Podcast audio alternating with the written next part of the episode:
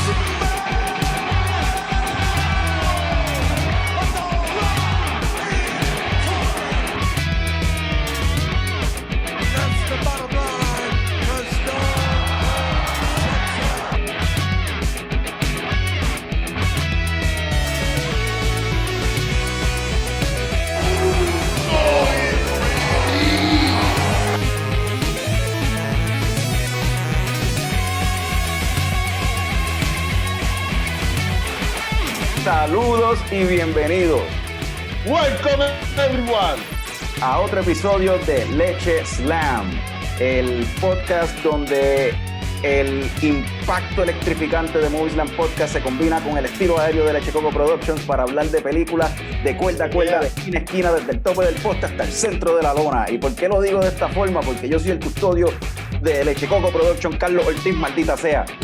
Y me acompaña, como siempre, el wrestling fan que más sabe de películas, el gran Norbert. Norbert. Uy, que es la que hay, Corillo. Norbert, estamos en esa época que de seguro tú tienes que estar sencillo, porque es la época esta donde pues, ya está- estamos a dos semanas del evento más grande de lucha libre, que es WrestleMania. Nah, WWE está bien mierda, es como que. Puñeta. Pues, Oye, anyway, como este- pero anyway, lo de WrestleMania provoca que para esta época como que surja, esté más en el zeitgeist y en el mainstream en la conversación sobre lucha libre, porque pues, aunque WrestleMania esté bien mierda para los fans de wrestling, en verdad WrestleMania jala fans que no son de wrestling. So, vamos a hablar de wrestling en películas y esas cuestiones, pero no lo vamos a hacer solo, porque tenemos aquí con nosotros el verdadero experto de película, Eduardo. Oh, yeah. Oh, yeah. He gets. The cream of the crop. O sea, este, este, este leche es Match. un- Yo tengo esa t-shirt, pero ya no me sirve, mano. Ah, la, es la de Macho Man. El clásico. Oye, este. Papi, Britt Baker. Fucking Britt Uh. Baker, mejor luchadora de AEW. Camisa de AEW hablando de WWE, papi, como debe ser. Mira, este, ¿verdad? Decidimos hablar, por eso fue que decidimos hablar eh, en este episodio de, de eso, de wrestling en movies y un par de cositas. También vamos a tocar de un documental ahí bien interesante. Y esto como que espantó al resto de Leche Coco y de Moviesland porque estamos, esto es un triple threat lo que tenemos aquí. Maybe haya una intervención ahorita y alguien se meta también de, no sé, no sabemos qué va a pasar. No, no sabe, no sabemos qué va a pasar. Va a ser como Hogan en, en- cuando Hogan entró al ring y traicionó y formó la NW a llegar al final. So, Algo así. vamos a empezar a hablar con, ¿verdad? Esta cuestión de... Han habido películas con el tema de wrestling, también hay wrestlers que se han, obviamente han transicionado a, a movies y yo creo que deberíamos empezar por ahí, por, pienso yo, ¿verdad? Por ese tema, porque muchos wrestlers han transicionado a películas, el caso obviamente más successful o el único que maybe, bueno, no, David Batista también, pero The Rock, obviamente The Rock es el caso más Ujú. successful. By far. Ah, no, no tan solo el caso más exitoso, también es un caso de que literal es la estrella más famosa de Hollywood. So que no tan solo es como que, como que el luchador más exitoso transicionando, es, es más grande que cualquier otra estrella en Hollywood ahora mismo. so. Pero, y, y esto no es nuevo, ¿verdad? Hulk Hogan, creo yo que fue el primero en hacer esa, esa cuestión, pues Hulk Hogan también hacía un género de películas malas en los 90s y en los 80s. Ujú. Hulk Hogan salía en un cojón de películas así y era súper cheesy, súper malo, horrible. ¿Ustedes ¿Se acuerdan de, verdad? Para ese tiempo, era la, la- más que yo me acuerdo de Hulk Hogan y que sea esa fue la más popular, la más exitosa del maybe, fue Suburban Commando, cabrón. Suburban. Commando. Ah, me acuerdo de esa mano. Que sale, sale Undertaker también. Ajá.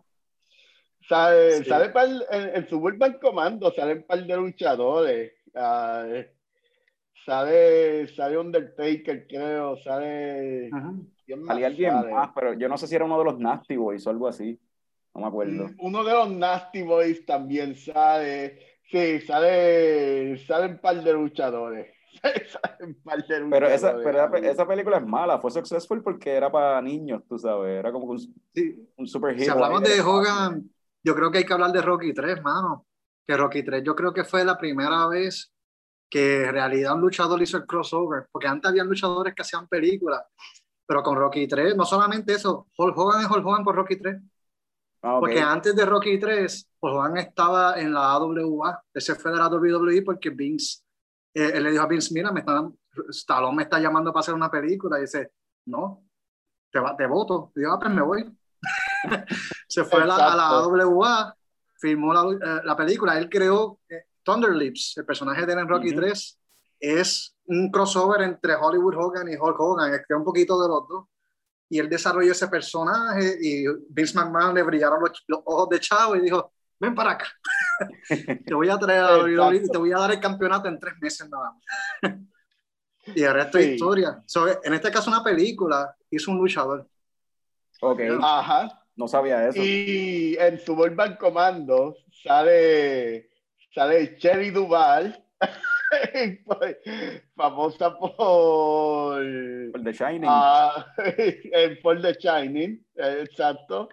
Y también sale como una niña pequeña, sale nada más y nada menos que Elizabeth Moss, una ¿De las mejores actrices de hoy día, sale en Suburban Commando también.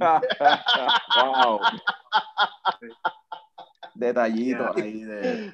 Para mí esa película de los 90 de Hogan fue de, la mejor, de las mejorcitas, fue Suburban Commando. Las demás eran como Ah. que su malas, mano. ¿No te gusta Tropic Thunder? ¿Eso era, una, Tropic se- Thunder. ¿eso era una serie o Era una serie, yo creo, sí. era No una es una serie? serie. Quería mencionarla, en verdad. Pero La peor de todas para mí fue Three Ninjas parte 2, mano. Nunca la Que vi. lo mandaron a él a afeitarse el bigote y a recortarse el pelo. ¿Ustedes se acuerdan de una? Yo no, me, yo no, no recuerdo el nombre, déjame ver si la encuentro. La- una que era con Hulk Hogan y era de lucha libre. Ah, No Holds Barred. No Yeah. Holds Barred. Esa película a mí No me gustaba Barred. cuando chamaco y estoy seguro que si la veo ahora va a ser una porquería, no sé. Fue la primera película de la WWE. De todas las película películas era- que ha hecho la WWE fue la primera, este, de WWE Studios. Y Eso- en esa no película de salen dos luchadores. WCW. Ajá. Sale también no este, el más que descanse. ¿Cómo fue? Eh, no Holds Barred. Ah, yo creo que es más WCW que WWE. No, esa película fue del 88, más o menos, fue de los 80 que sale Zeus también. Ajá. Y entonces, eh, esa película, la- de hecho, Hogan la filmó, más o menos, ahí fue que se cogió el break, que le dieron el campeonato a Ultimo Warrior. Este, Ok. Entonces, como le dijo, mira, hay- alguien tiene que ser campeón en lo que tú te vas a filmar. Y ahí fue que este, pusieron a, creo que fue Ultimo Warrior o Macho Man, que Macho Man ganó el torneo, yo, yo, yo creo que fue Macho Man. Pues mira, Este- eh, sí. Es, esa la película sí este, es lo que dice Eduardo, es de WWE, la produjo WWE, eso, y como es pro- executive producers está Hulk Hogan y Vince McMahon como, y fue un attempt a Ah, como que impulsar el acting career de Hulk Hogan de, siete años después de Rocky 3, dice ahí. Y de hecho sale Zeus, exacto. que Ajá. murió hace poco. Zeus. Sale Zeus también, sí. Que sí, Zeus es un luchador, que si hablamos de luchadores que hicieron crossover, no- mucha gente no se recuerda de Zeus como luchador, pero Zeus fue luchador. De verdad, O sea que él era eh, super low key, era como federaciones independientes. Este, pero es de los luchadores, por eso es súper mejor porque la gente lo conoce más por Hollywood que por la lucha libre. Exacto, porque lo- ese tipo salía mucho en películas de acción como villano y como Lucky así, el tipo grandote al que hay que dejotar, como que en muchas películas así de acción de los 80s, ¿verdad? Y en Friday. Sí, mano. Y en Friday, exacto. Él en Friday me encanta. So, so ahí tenemos un, buen, un luchador haciendo buen papel en, en Friday. Que él, él, él le decían en Tiny, o sea, él como, o sea, en, su, en la vida este, real le decían Tiny Lister, Tiny Lister.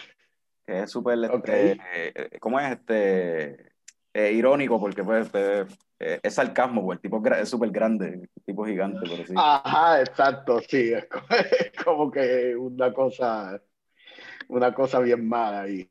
Mira, y yo estaba, ¿verdad? Porque han hecho otros luchadores, Chris Jericho también ha actuado en un par de cositas, Edge creo que salió en la serie de Vikings, este, en Ajá. var- varios episodios, o sea, un personaje que él interpretaba ahí, este, y así por el estilo, pues Batista lo cogieron para Guardians of the Galaxy, el Drax, y pues por ahí lo han cogido para otros papeles también, y obviamente pues The Rock, ¿verdad? Sí. De Dwayne Johnson, eh, pero algo que me es curioso, eh, que escuché hablar sobre eso, nada, en unos podcasts y qué sé yo, y a- en entrevistas, de que lo, en cierta forma es fácil para los luchadores transicionar al mundo de Hollywood para actuar, porque ya de por sí ellos tienen que actuar en las películas, pero entonces cuando le dan, porque eso lo escuché, creo que Chris Jericho era que estaban diciendo que estaba para grabar una, un episodio, una serie ahí que estaba haciendo con Nick Monday, y le dieron como que el libreto, y entonces cuando llega así al, al set, le dicen, dice como que, ah, pues ya yo estoy ready, y le dicen como que, ah, pero este, pero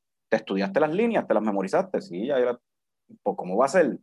Y es como que, eh, I'm a wrestler, yo tengo que aprenderme las líneas para hacerlo en vivo y me las dan el Todos los lunes, de hecho. ajá. Yo tengo la- Ujú. yo- nosotros performamos en vivo, o sea, estamos vivo, acostumbrados es a- peor. por eso que no podemos fallar.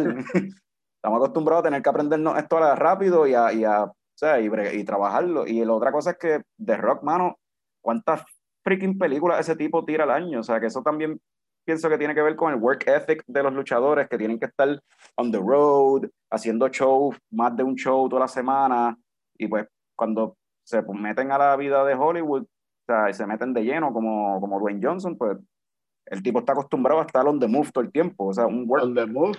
El tipo no descansa, exacto. El tipo, el tipo trabaja, el tipo es un workhorse ahí, produciendo, actuando, haciendo de todo, mano. El tipo no, ese tipo duerme, quizás. Oh, mano. Yo lo veo, yo lo veo metiéndose en la política, es lo único que le falta ahora, de verdad. Es lo hecho único de- que le falta, ¿verdad? ¿Vieron, ¿Vieron la serie esa, Young Rock, que empezó hace poco? ¿Están viéndola o no? Mano, estoy viendo cada episodio cuando sale. O sea, como que me, me gusta, me encanta, me, me, me gusta las actuaciones de quienes hacen de otros luchadores. Es una cosa bien loca. Y sí, en verdad lo estoy viendo. ¿Qué tú crees? Ah, Este, yo vi solamente el primer episodio, Eduardo, ¿tú lo estás viendo? No, de verdad, estoy loco por verlo. Este, vi el trailer y me juqueó bien duro. Este, y como dice Norbert, los, lucha- los luchadores se parecen. Andre the Giant, que es uno de los más difíciles. Yo pensé, ah, va a estar bien difícil conseguir a alguien que se parezca y el que trajeron se parece bastante. Así el frame de Andre. Eh, Este, pues yo vi el primer episodio y qué curioso que ¿quién fue?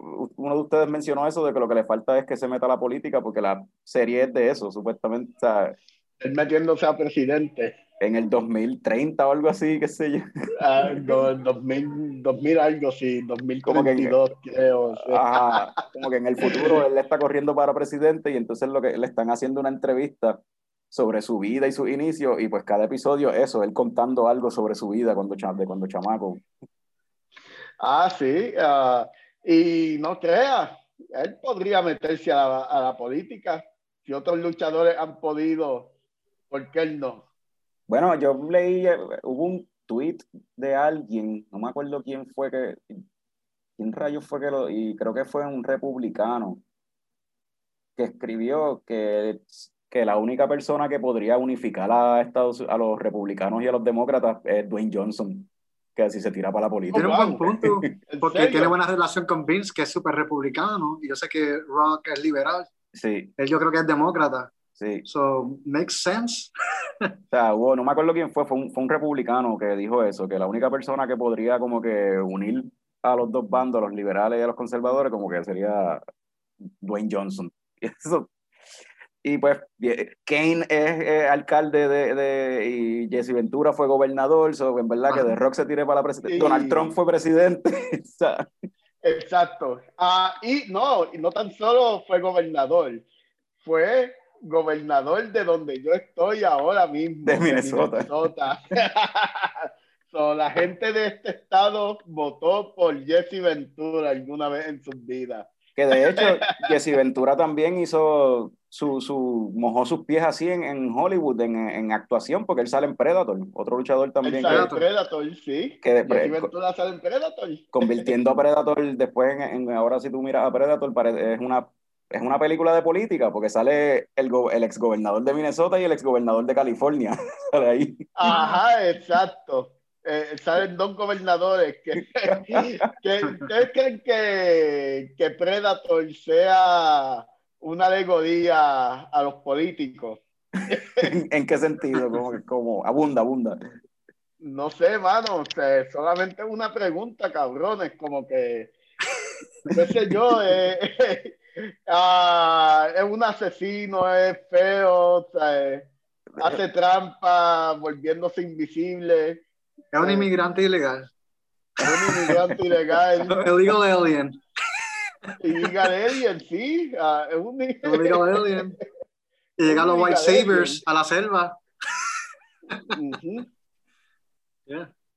y películas así oye, de nuevo y eh, eh, películas que tienen que ver con wrestling o que se tratan sobre eso y esta Ah, y- pero antes, antes Ajá. tenemos que hablar de, para mí, películas mega clásicas que salen luchadores. Tenemos que hablar de Princess Bride Oh, y They Live. oh, Princess ah, They Bride con. Andrew the Giant y Ajá. They Live con Roddy Piper, que para mí el performance de Roddy Piper en They Live, si yo pudiera escoger el mejor performance de un luchador, actor, y con todo el perdón a The Rock, Roddy Piper en They Live hizo mejor Roddy actuación que todas las películas de The Rock. ¿tú crees? Oh my God, he's a kick-ass en esa película. Las líneas las hizo perfectas. Es como que he was born for that role. bueno sí Sí, porque es una película bien Ama- cheesy, ¿cómo- anyway, bien, bien John Carpenter, tú sabes. Yeah. Sí, es bien John Carpenter. A veces pienso que la gente le, le da más mérito a John Carpenter de lo que en verdad se merece, pero. Y este es como el tercer episodio de Leche Slam, que estamos hablando de John Carpenter. so. Este, pues sí, yo pienso que, que Roddy Roddy Piper eh, fue buena, hizo buen trabajo en Daily. Fu- Para mí es un crimen que no haya salido, qué sé yo, en otra ¿Verdad? película famosa, que quien saliera en tanta película mierda fuera Hulk Hogan, pero, pero pues, injusticia, en verdad. Sí. Ah, también quiero hablar de John Cena, también hay que hablar de John Cena, quien ha salido en un par de películas nítidas. Salió en En la película Blockers, salió en Trainwreck, echando un polvo con Amy Schumer. Y salió también en, en Bumblebee, salió también, y, y va a salir en The Suicide Squad de James Gunn, la, la versión nueva que sale este año. How cool is that? A James Gunn le gustan los luchadores. He likes his wrestlers, mano. Yo creo que, ¿verdad? David Batista no tendría la cantidad de trabajo que está consiguiendo en, en Hollywood si no fuera por James Gunn, lo que James Gunn logró con el personaje de Drax, con Batista.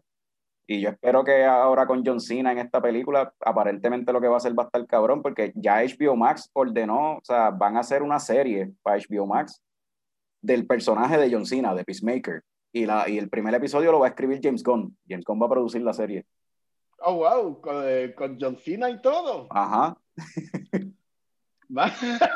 Eso es lo que, eso es lo que escuché, eso es lo que escuché. Eso, Nítido. aparentemente el personaje está nítido. Y pues John Cena, por lo que he escuchado, yo no he visto muchas, no he visto casi películas con él, pero he escuchado que el tipo como que está mejorando, tú sabes, su y aparentemente lo que le está no, ustedes me corrigen, porque yo no he visto bloggers que parece que le está metiendo al comedic, o sea, el, el comedic timing le, le está metiendo. John Cena es súper com- me- comediante. Me sorprendió en Trainwreck.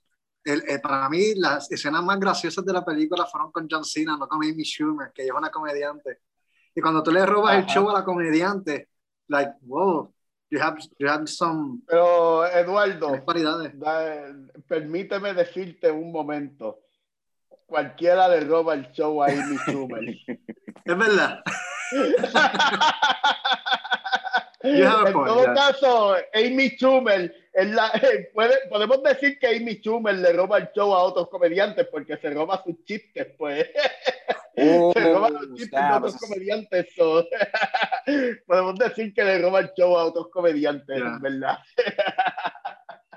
It's true. yeah. Pues es gracioso que estemos hablando de esto, de, esta noticia de John Cena, porque en, Yo Odio Lucha Libre, yo sigo prediciendo, prediciendo que, que John Cena va a firmar con AEW. y que John Cena sea protagonista de una serie de HBO Max y AEW lo da en TNT, esa va a ser mi excusa para seguir diciendo que John Cena va a firmar con AEW. So, Y no digan, no digan que no, ya Vamos pasó a como ver. cuando Hulk Hogan se fue a la WCW. Que todo el mundo decía, Hulk Hogan nunca se va a ir a la WCW. Y cuando lo hizo, it Ah, only takes bueno, money. pero, eh, también, también para ese tiempo, acuérdense que estaban los, los cricales de ah, los escándalos de los esteroides y mandaron Yeah. a Vince McMahon a corte. Que, que Hulk Hogan y Vince McMahon para ese tiempo no estaban en buena, en buenos términos. So, y John True. Cena sigue, sigue estando en buenos términos con Vince McMahon, no ha pasado ningún escándalo parecido. Pero en verdad que se joda WWE. Yo creo que la estrella más grande que WWE ha tenido en los últimos 20 años firme con AEW. Just because imaginarme a Vince McMahon sufriendo. Eso es todo lo que quiero, en verdad. Eh, y este, esta película no sale ningún luchador que haya tenido de verdad un so- como que éxito como actor, pero tiene como tres luchadores. Longest Yard, la de Adam Sandler. Oh, sí. Que ahí, sale. Goldberg, sale Stone Cold, sale, sale el Great Cali, Greg Cali. Yeah.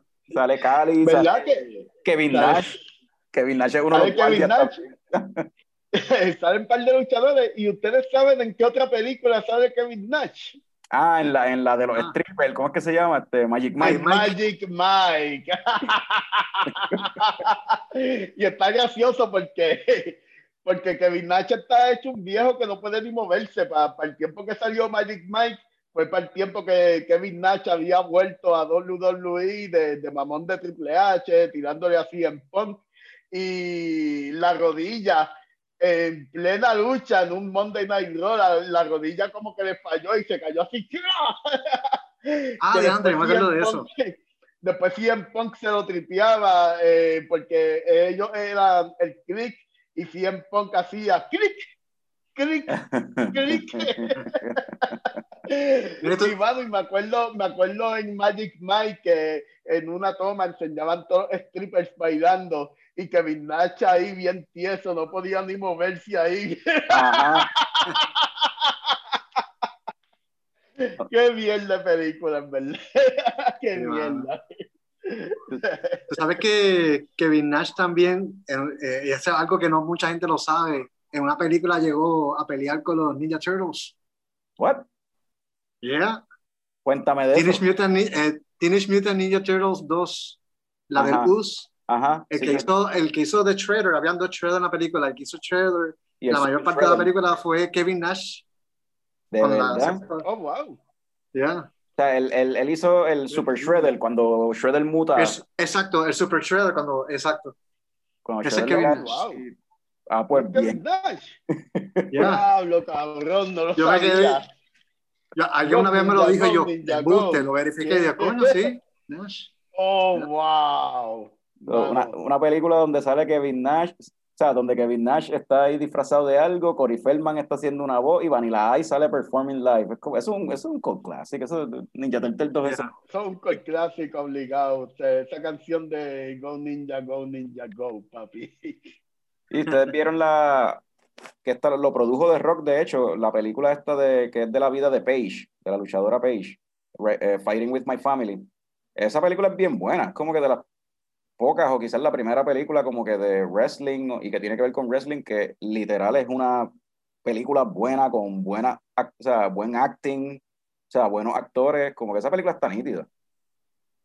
Esa película a mí me gustó, fíjate, sí. Está bien a mí me gustó. ah, y, y en verdad me gusta, me gustan los actores que escogieron también para esta película. Este, la que hace de la May de Page es ah, la de Game of Thrones.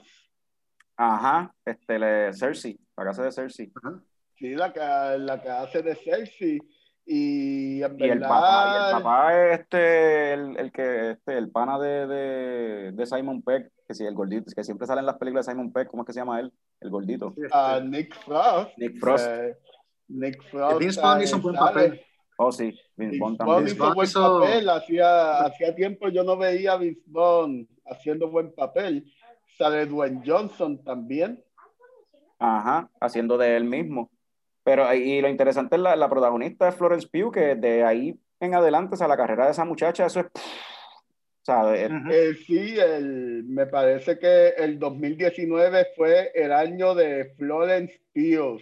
Ah, empezó con Fighting with My Family, después hizo, después salió en Midsommar y después salió en Little Woman y oh wow, mano, tres películas completamente distintas, pero si algo tienen en común es que ella actuó súper cabrón en verdad y, y estoy loco por ver más películas de ella. la próxima, la próxima yo creo que sale de ella es Black Widow, yo creo, que sale con ella. Black Widow, sí. Ah, quitando a Black Widow del panorama, otras películas que haga. So, Este, ¿qué otra? ¿Tienen otra? estamos, The Wrestler. estamos, estamos Oh. ready para hablar de Aronofsky. No, pero hay par de.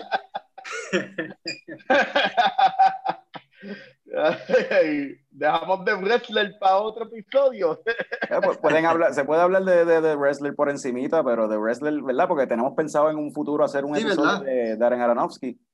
Y pues Sí, para mí, solamente voy a decir que The Wrestler para mí y Fighting with My Family son quizás las, by far las dos mejores películas wrestling related.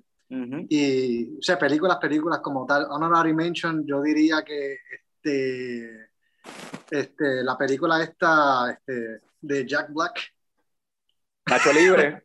Nacho Libre, este, que ya se ha formado un mega cult classic y que de hecho este, la fiebre de, de lucha libre mexicana este, ha hecho que se pegó, mucha- muchos americanos empezaron a ver lucha libre mexicana por Nacho Libre. Este, es tan grande que hay un restaurante ahora en Rincón que se llama Nacho Libre. Sí. Y esa, Y la, la- sí, ajá. Nacho Libre es basada en la vida real, en un Eso. luchador de la vida real. Que Ah, yo no sabía, yo y yo sigo pensando que, que ese luchador, se me- esa historia se merece un trato más serio, en verdad. por eso tengo mis reservas con Nacho Libre, por eso como que una falta de respeto a, a esa historia real, pero, pero sí, ah, está, está bien. O sea, ¿verdad? La, la historia real es, es un, era un, un sacerdote o un monje, qué sé yo, algo así, ¿verdad? Que luchaba por las noches para conseguir chavos para ayudar a, los a los huérfanos, era algo así. como- Sí, es correcto. Eso, eso sí pasó en México. Eso sí pasó en México. Mira, y hablando de México, tenemos que hablar del Santo. Exacto, gracias, eso mismo iba. Exacto, que, que esta cuestión estaba hablando de luchadores metiéndose en películas y México estaba haciendo esto mucho antes que México esta- creó el género. Ajá, México fue el que creó eh, eh, Ajá. esta, esta cuestión de los luchadores hacer películas. O sea, ellos tenían El Eh. Santo, Blue Demon, o sea, hay películas de esos, de esos por montones, ¿verdad? Que si el Sí. Santo versus la momia, el Santo versus vampiro, el Santo. Y México, México no tan solo inventó eso, México inventó la superestrella de lucha libre como la conocemos hoy día. O sea, el Santo básicamente era la primera estrella de la lucha libre.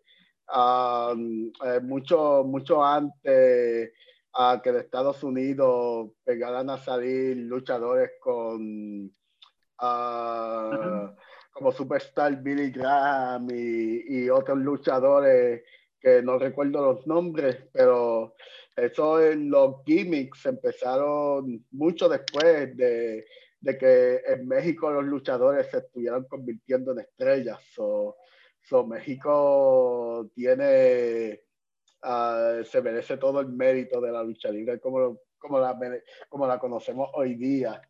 Y ¿cuál es tu película favorita del Santo? Ana, a mí me gusta mucho este Santo versus las mujeres vampiros. La película tiene, okay. esa película está súper brutal, este, porque es, se ve súper de la época, este, bien campy, pero los visuales están brutales. Eh, eh, de hecho, la película está en YouTube, se puede conseguir en YouTube en buena calidad, este, casi high definition, y me gusta el vestuario, las tomas, es una película bien hecha. Lo único que Esta es la que tiene una versión de adulto con, con, las vampiras con las tetas por fuera. Hay otra que saca, pero eso fueron años después. Sí, esa, esa es otra. Oh, este... Ok, ok. sí. Y también sale alguna película que también salga Blue Demon. ah, sí, contra las momias de Guanajuato. Máscara. Este, Mira, sí, sí Santo versus las momias de Guanajuato, que mucha gente dice Santo y Blue Demon versus las momias de Guanajuato. Esa también está en YouTube. Y esa está buena también. Y básicamente esa es que las momias cogieron vida, salieron del museo y empezaron a matar gente. Pero ese es el viaje de que en México era como que lo, lo, los superhéroes los presentaban como superhéroes. Entonces ellos eran, tenían, porque yo, yo, no, yo recuerdo, no sé cuál película sería mi favorita, porque no, yo recuerdo haber visto películas así del Santo y de Blue Demon como chiquito, pero no me acuerdo. Pero sí recuerdo, tengo esta imagen que para mí se veía tan weird, como que ellos en, engabanado, pero con la máscara de luchador y hablando con los policías y todo, como si ellos fueran parte de como que ellos tienden algún tipo de potestad para investigar la desaparición o whatever que sea que pasó, un caso bien de como que es un luchador, cabrón, porque él, porque él está metido sí, en esta situación.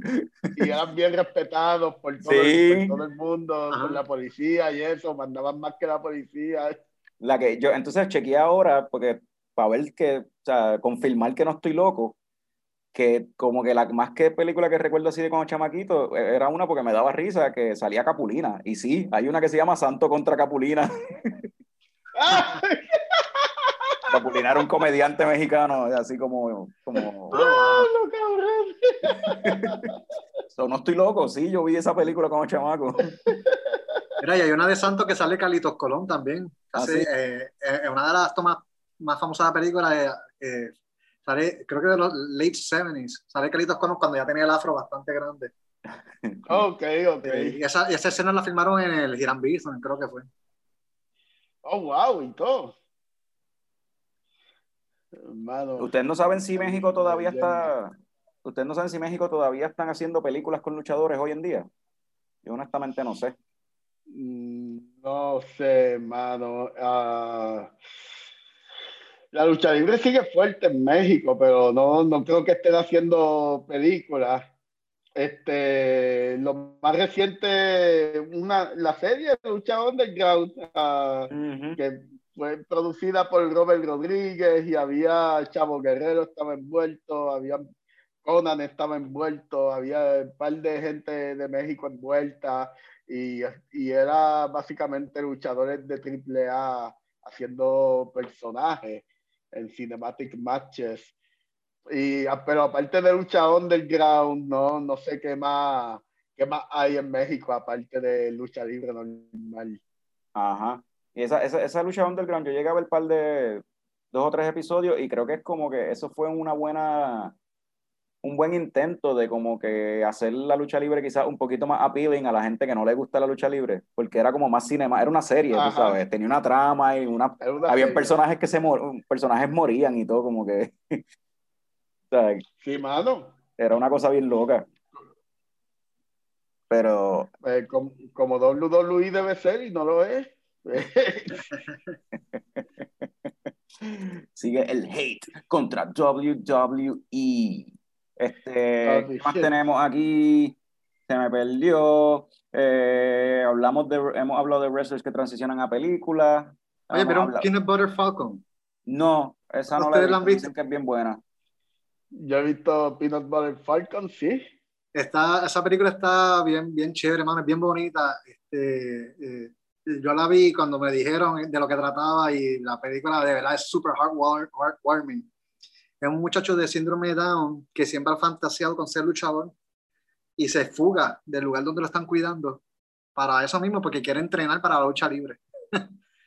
este, y entonces en el camino se encuentra con Shia LaBeouf, el que sale, ¿verdad? Sí. Sí, Shia LaBeouf Shia es LaBeouf. protagonista de, de Peanut Butter Falcon. que Shia, Shia LaBeouf está fugado y se lo lleva y le hace la promesa de que lo va a llevar a la academia y, y está bien chévere, hermano. Y ese final, cuando eh, eh, esa película tiene como muchas cosas que te dejan a la imaginación, este, pero es una película bien bonita. Sí, y luchador que sale ahí, Mick Foley. Mick Foley sale en The Peanut Butter Falcon y altamente recomendada, como dice Eduardo. Yo he escuchado hablar muy bien de esa película. Está disponible en Amazon Prime y en Hulu. Este, y he escuchado hablar de esa película como que todo lo que he escuchado es como que positivo. Y que el muchacho que hace el papel del, del, del síndrome Down es un muchacho que tiene síndrome Down. O sea, no es como no, no es alguien haciéndose pasar porque tiene síndrome Down. Que como que Yo creo Sí. que esa película a mí me tocó mucho porque yo tenía un tío, yo tenía un tío que en paz descanse, que era síndrome Down, y él, yo te puedo decir que yo creo que la fiebre mía por la lucha libre fue gracias a él, a mis abuelos, porque él siempre estaba con las camisas de Carlitos Colón, del Invader, él nunca se perdía la Capitol en los 80 y yo me sentaba con él a ver lucha libre. Y él me recordó a ese muchacho en la película, él siempre quería ser luchador. Cuando yo vi la película, wow, por eso fue, yo la veía y Capitol tapándome los ojos. Pero- Diablo, mano. Ah, es Súper súper linda la película, en verdad. De verdad que véanla. No, eh, no, te, no te tiene que gustar la lucha libre ah, para que disfrutes esa película. Posiblemente si todavía estás escuchando este episodio eh, y no te gusta la lucha libre, es porque te gusta la lucha libre, ¿verdad? Pero si no te gusta la lucha libre, aunque no te guste, vea, ve de Peanut Falcon. ¿Alguna otra película que se les ocurra así que tenga que ver con wrestling o con wrestlers? O sea, de, de pro, vamos a decir pro wrestler, porque hay películas que tienen que ver con wrestling olímpico como tal, que están nítidas, pero no, no, no creo que deberíamos meternos en eso tanto. Bueno, no es una película, es una serie, pero Glow, este, Glow es de lo mejor que yo he visto wrestling related en los últimos años. Este, una pena que cancelaron la serie en Netflix porque es súper entretenida, a nivel de que tengo panas que no les gusta la lucha libre y estaban jugados con la serie. It's really good. Ah, sí, súper buena. Y luchadores que salen ahí, ah, sale la casilla de Awesome Con ah, en, en TNA. Ah, ella, ella es una de las luchadoras de Glow. Y sale Carlito, Sale sale en la serie, eh, el hermano de una de ellas, sale Chavo Guerrero, sale en la serie también salen varios luchadores y la serie está está súper nítida. Eh, Mark Maron en su mejor actuación. Veanla.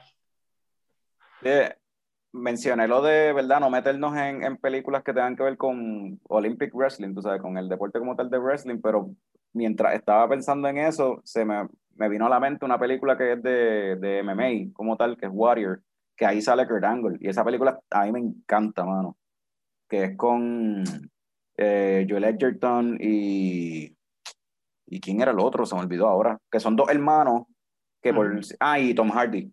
Joel Edgerton y Tom Hardy. Entonces son dos hermanos, uno acaba de regresar de deployment de, de, en, en Irak y entonces está como que medio tostado con el PTSD y entonces pues él era un wrestler que tenía, o sea, tenía potencial de llegar lejos en, en fighting y el papá como que lo empieza a empujar a que eso es lo único que él puede hacer, que tiene que meterse en eso para conseguir chavos de nuevo, pero y él lo, él lo que está haciendo es básicamente venting las frustraciones, es súper agresivo en el, en el square circle, en, en el, en el hexágono, que en el hexa- eh, El hexágono, octágono. octágono, eso, en el octágono.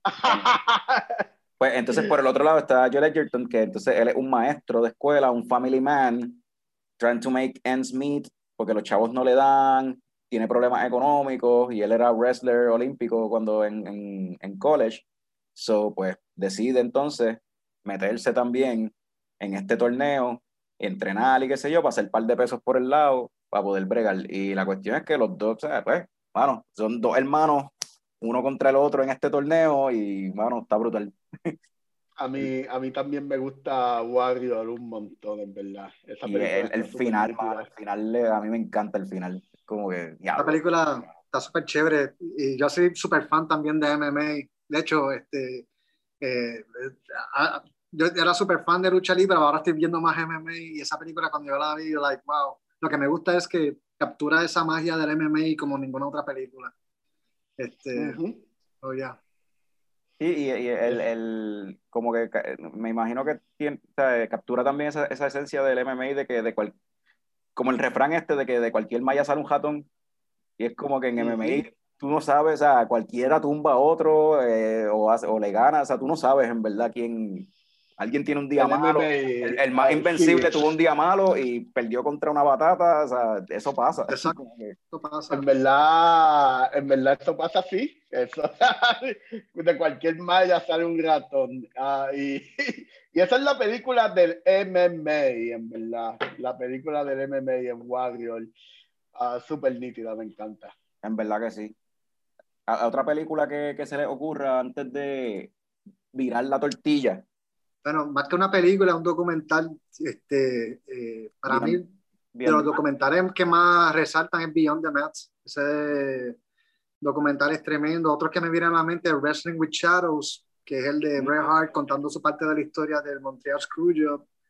Oh, y sí, wow. este, el Card Subject to Change es bien bueno también, que se, se enfoca más en el backyard wrestling y está very low, very indie circuits. Estos luchadores y como ellos struggle para poder tener dinero para sustentar su familia y a mí me vez ser luchador y aspirar algún día a llegar a la WWE. Esos son tres documentales súper buenos, que, que- pero Beyond the no- es, es más famoso, yo creo, de los más famosos, porque fue de los primeros que empezó a tocar la parte dark de wrestling.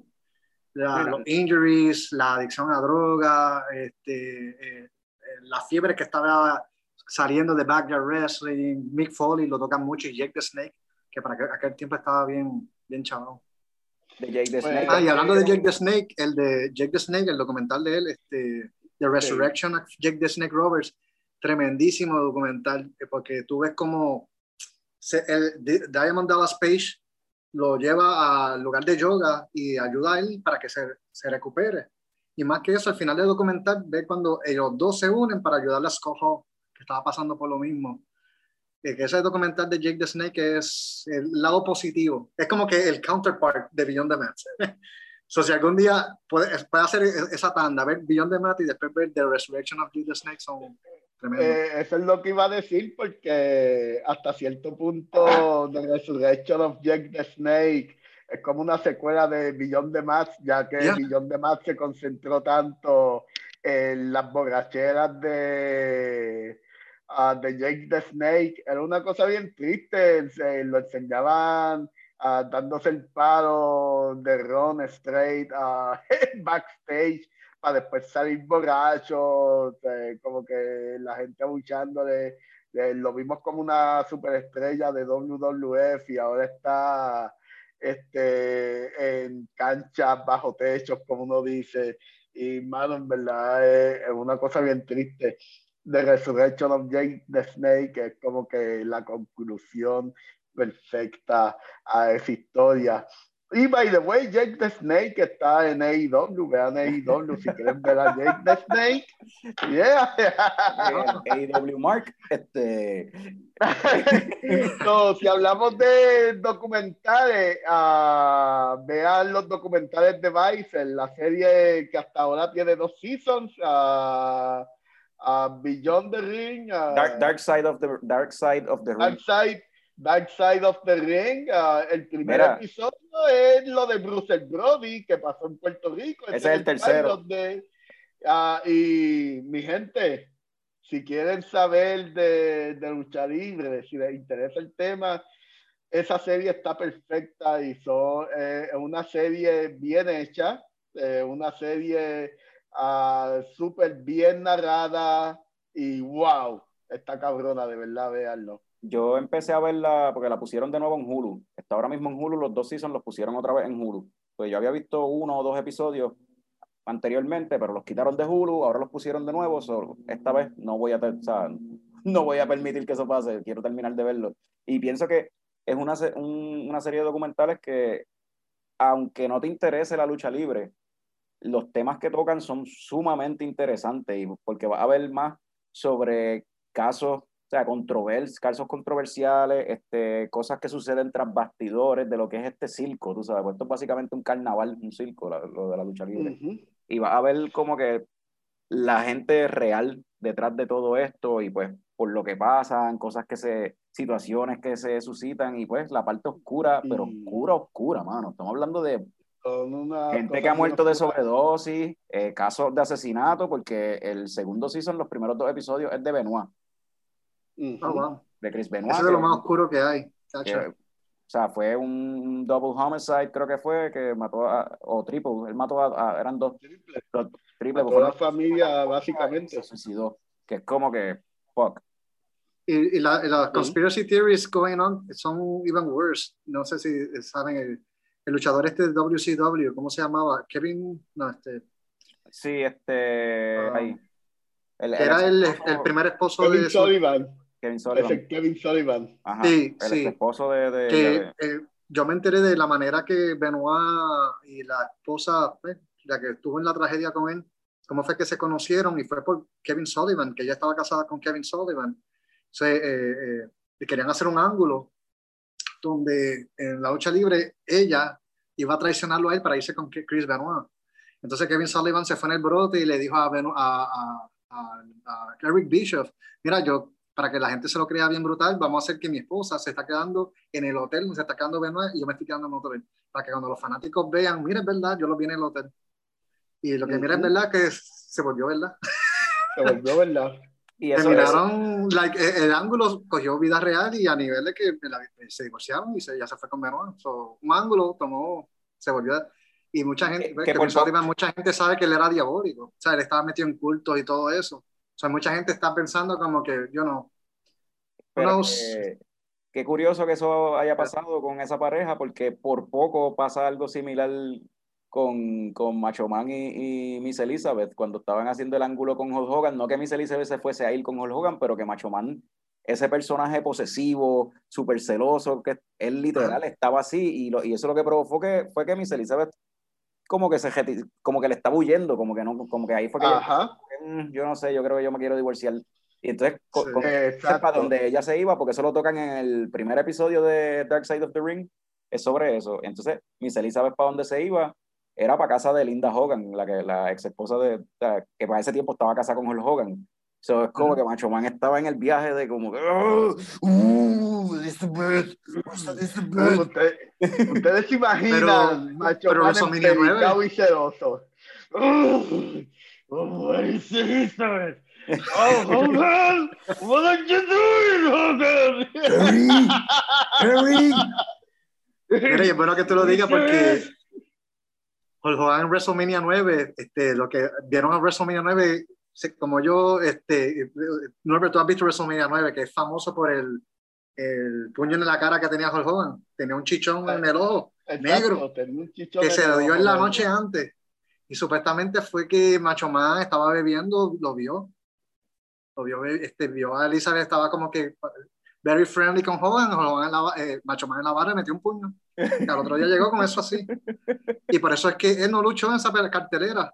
Eh, Le pusieron de ahora tú vas a estar de, que estaba de, de comentarista. Eso fue como que el castigo. Pero Claro. de- Macho Man Pero era bien es- intenso. Macho Man era bien intenso, pero al mismo tiempo es como que cabrón. o sea, eh, ahora mismo Y ahora mismo es que el, ah, el tras bastidores está dividido. Hay un montón de mujeres tras bastidores.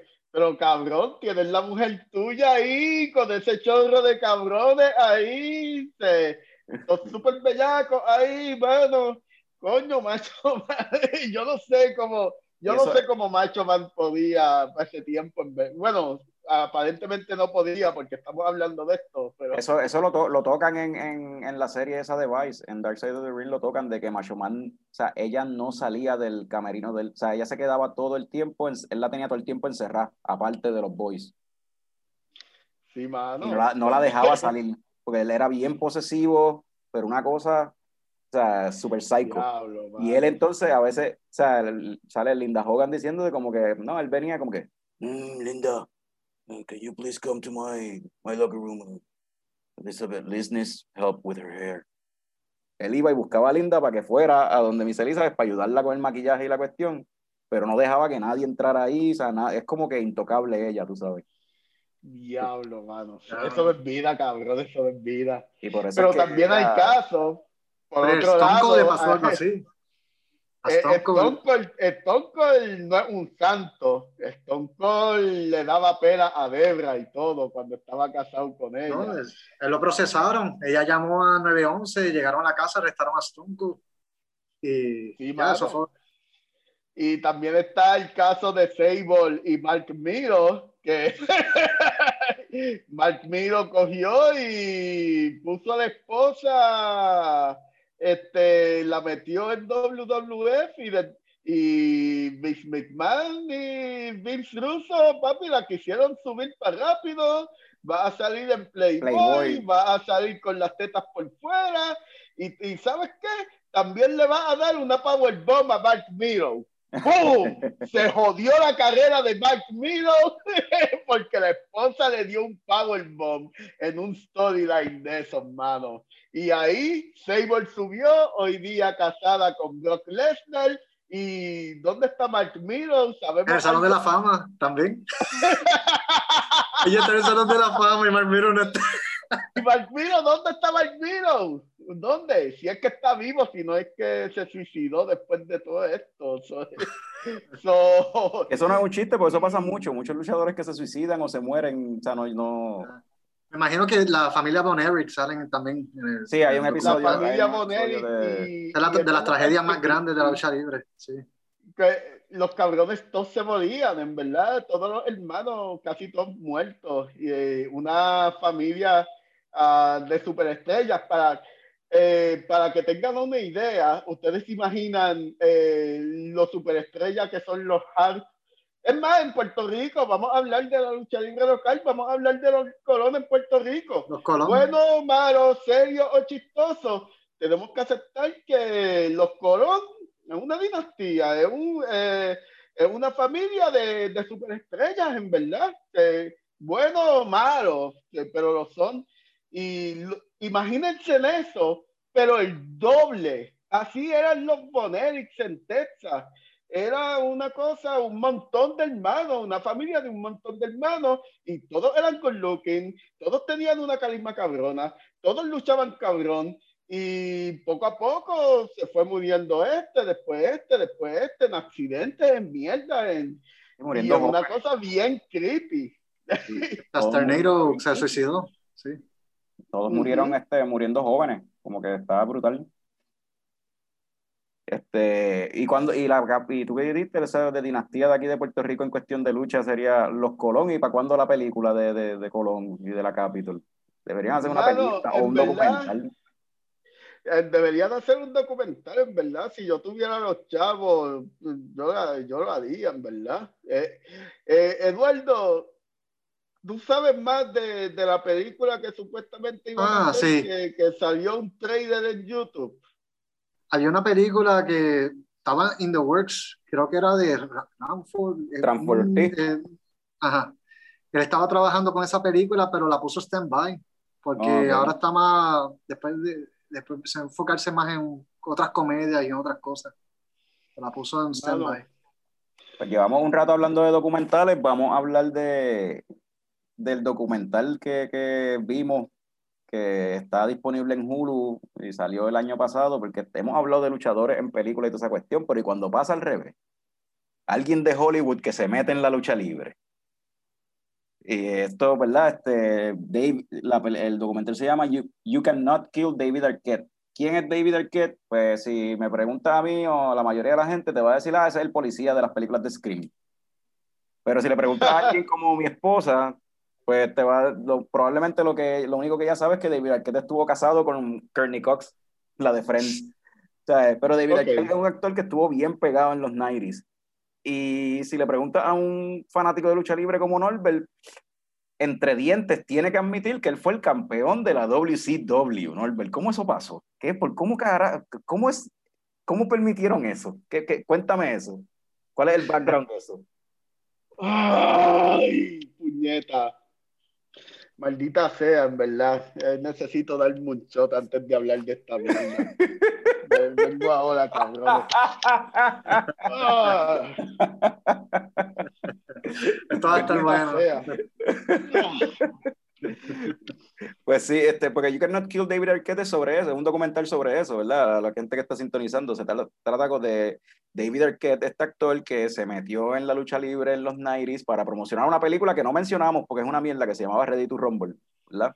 Ready to Rumble, sí. Y pues, y la, el documental sigue David Arquette tratando de, de reivindicarse con la fanática de la lucha libre, porque pues Norbert nos va a decir ahora cómo, cómo él terminó siendo WCW Champion, qué carajo pasó ahí.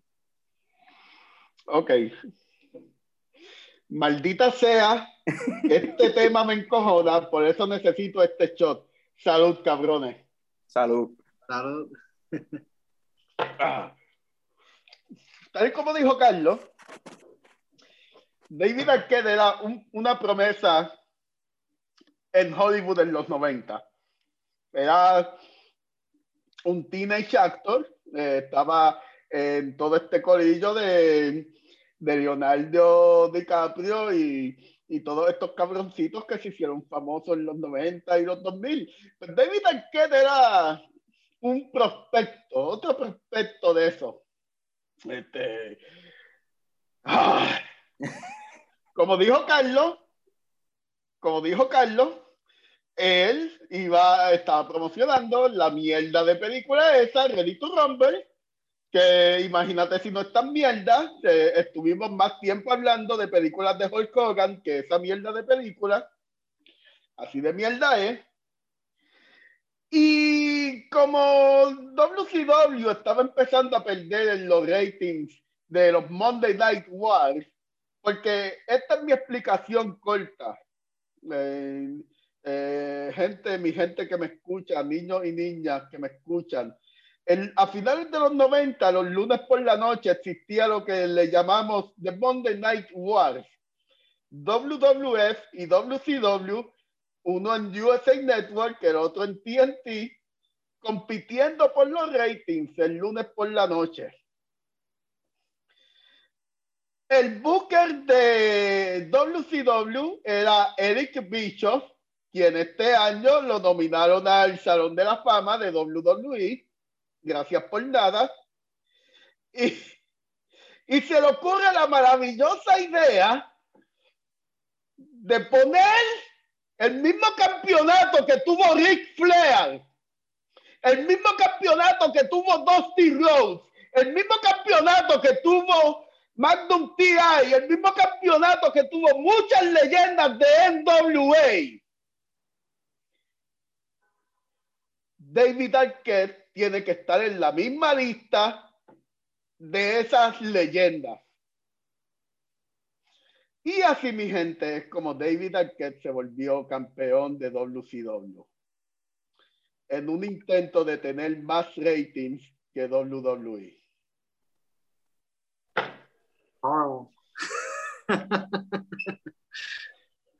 Yeah. Wow. Wow. Algo que Este- tienes que añadir, Eduardo.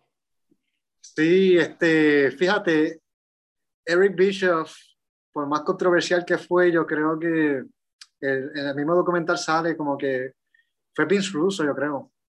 Este, que Vince Russo estaba bien al garete.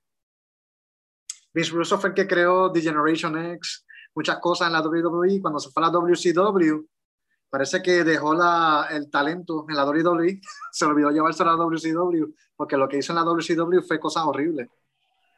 Bueno, Como la, como la persona que creó, la persona que, se, y- que él junto a Vince McMahon crearon el Attitude Era, crearon los ángulos de DX, crearon los ángulos de, de, de- de Undertaker cuando era el cult este, que, que Undertaker se volvió el líder del cult, Ministry of Darkness, todo eso, Stone Cold.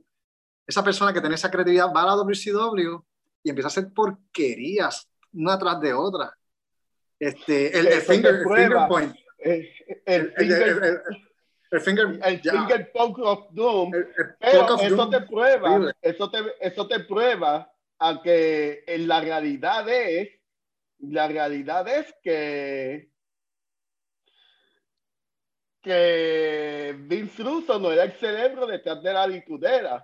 En realidad era Shane McMahon y Vince McMahon y, y otro Pat Patterson, o, o- otros bookers. Jim Cornette, otra gente que estaba envuelta en el booking de WWE para ese tiempo. Sí, que se estaba, parece que se está llevando no- el crédito. Y Vince Russo se estaba llevando el crédito porque la realidad era que a Vince McMahon le importaba lo, le importaba Stone Cold, le importaba The Rock, le, le importaba el Undertaker, le importaba la, eh, el main event. Después del main event, más para abajo, eh, dejaba que Vince Russo hiciera porquería. Eso es lo que hacía. Vince Russo era el que se tiraba la- las tecaterías de los breaks de ir al baño, los oddities. Y eh, está el episodio de, de Dark Side of the Ring, que es de- el, de, el del shoot ah, que ah, el, el Rumble, ¿cómo es que le llamaban? El que, Ah, que el, era el bro- el bro- sí, sí, que era boxeando, luchadores el boxeando. Brawl de for. All. Ustedes, ustedes saben que WWE invirtió ah, un montón de dinero en un luchador y, y ¡pum! Vince Russo buqueando eso le jodió la carrera a ese luchador. Bueno, varios luchadores se lesionaron haciendo esa estupidez. Sí, mano. Se metieron y que, y que a boxear de verdad. O sea, en- en- Eh, exacto. Y, y mano, eh, ah, está, eh, está cabrón. que El luchador se llamaba Dr. Death, Steve Williams. Era uno de los Death. mejores luchadores eh, que, que para la época, una leyenda de los territorios de NWA. ¿Y qué pasó? Steve Williams, Dr. Death, boom, la carrera arruinada después que WWF gastó un montón de dinero en contratarlo. Está cabrón. Le, arruinó la, la carrera a Matt le, arruinó la carrera a, un montón de luchadores. Y tú sabes todo lo que, lo que Vince Russo tiene que decir en, en el episodio de Dark Side of the Ring. Lo enseñan viendo el Brawl for All y dice, um, this is good. I'm entertained. Look at that. This is entertaining. I'm entertained. ¡Mamabicho! ¡Neta! ¡Cabrón! ¿En serio? Le arruinaste la carrera a un montón de cabrones, incluyendo a Steve Williams. Y todo lo que tú tienes que decir es estoy entretenido. ¡Qué falta de respeto a la lucha libre, cabrón! Ya. ¡Mano! Mira, y, y en cuanto a lo de Arquette, Ajá. también cuando en el documental le preguntan a Russo, dice, ¿tú crees que conseguiste lo que estabas buscando? Y y dice, sí, lo conseguí. Estamos hablando. Porque de- básicamente lo que hizo fue vender el alma por los ratings. Ujú. Y la película fue horrible, Ready to Rumble. El resultado de Arquette ganando el campeonato es lo peor en la historia de la lucha libre. Pero durante esas tres semanas, todo el mundo, los que no, los casuals, empezaron a ver W- WCW para ver a Arquette, el tipo de Scream, pelear, a ver cómo le iban a dar. so basically, he sold his soul for, yeah. So, el Y lo documento. más, Ajá, Ajá. dale. lo más triste de todo es que no tan solo fue una escupida a esa correa tan importante en la lucha libre, también fue algo que afectó la carrera de, David Arquette, no tan solo afectó su carrera, también afectó su vida personal al tener su carrera arruinada, entró en depresión, se volvió alcohólico, le metió muchas drogas, se terminó divorciado de Courtney Cox. Es, es algo que no tan solo los fanáticos de la lucha libre odiamos, sino que su vida personal se vio ah, afectada. Y que es todo lo que tiene que decir Vince Russo cuando That was good. That was a good idea. I don't know why everyone hated it. Vince Russo, cágate en tu madre, cabrón, en verdad. Es como que, wow. Pero sí, el documental hace, toca ese, esa cuestión de, pues, básicamente que los fanáticos de lucha lo odian. Toca ese tema también de que no consigue, después de eso, básicamente él dejó de conseguir, si no eran una película de Scream, en realidad no, lo, no le daban trabajo. O sea, no, básicamente dejó Sí, de quedó salir. typecasted. Y Hollywood le dio la espalda.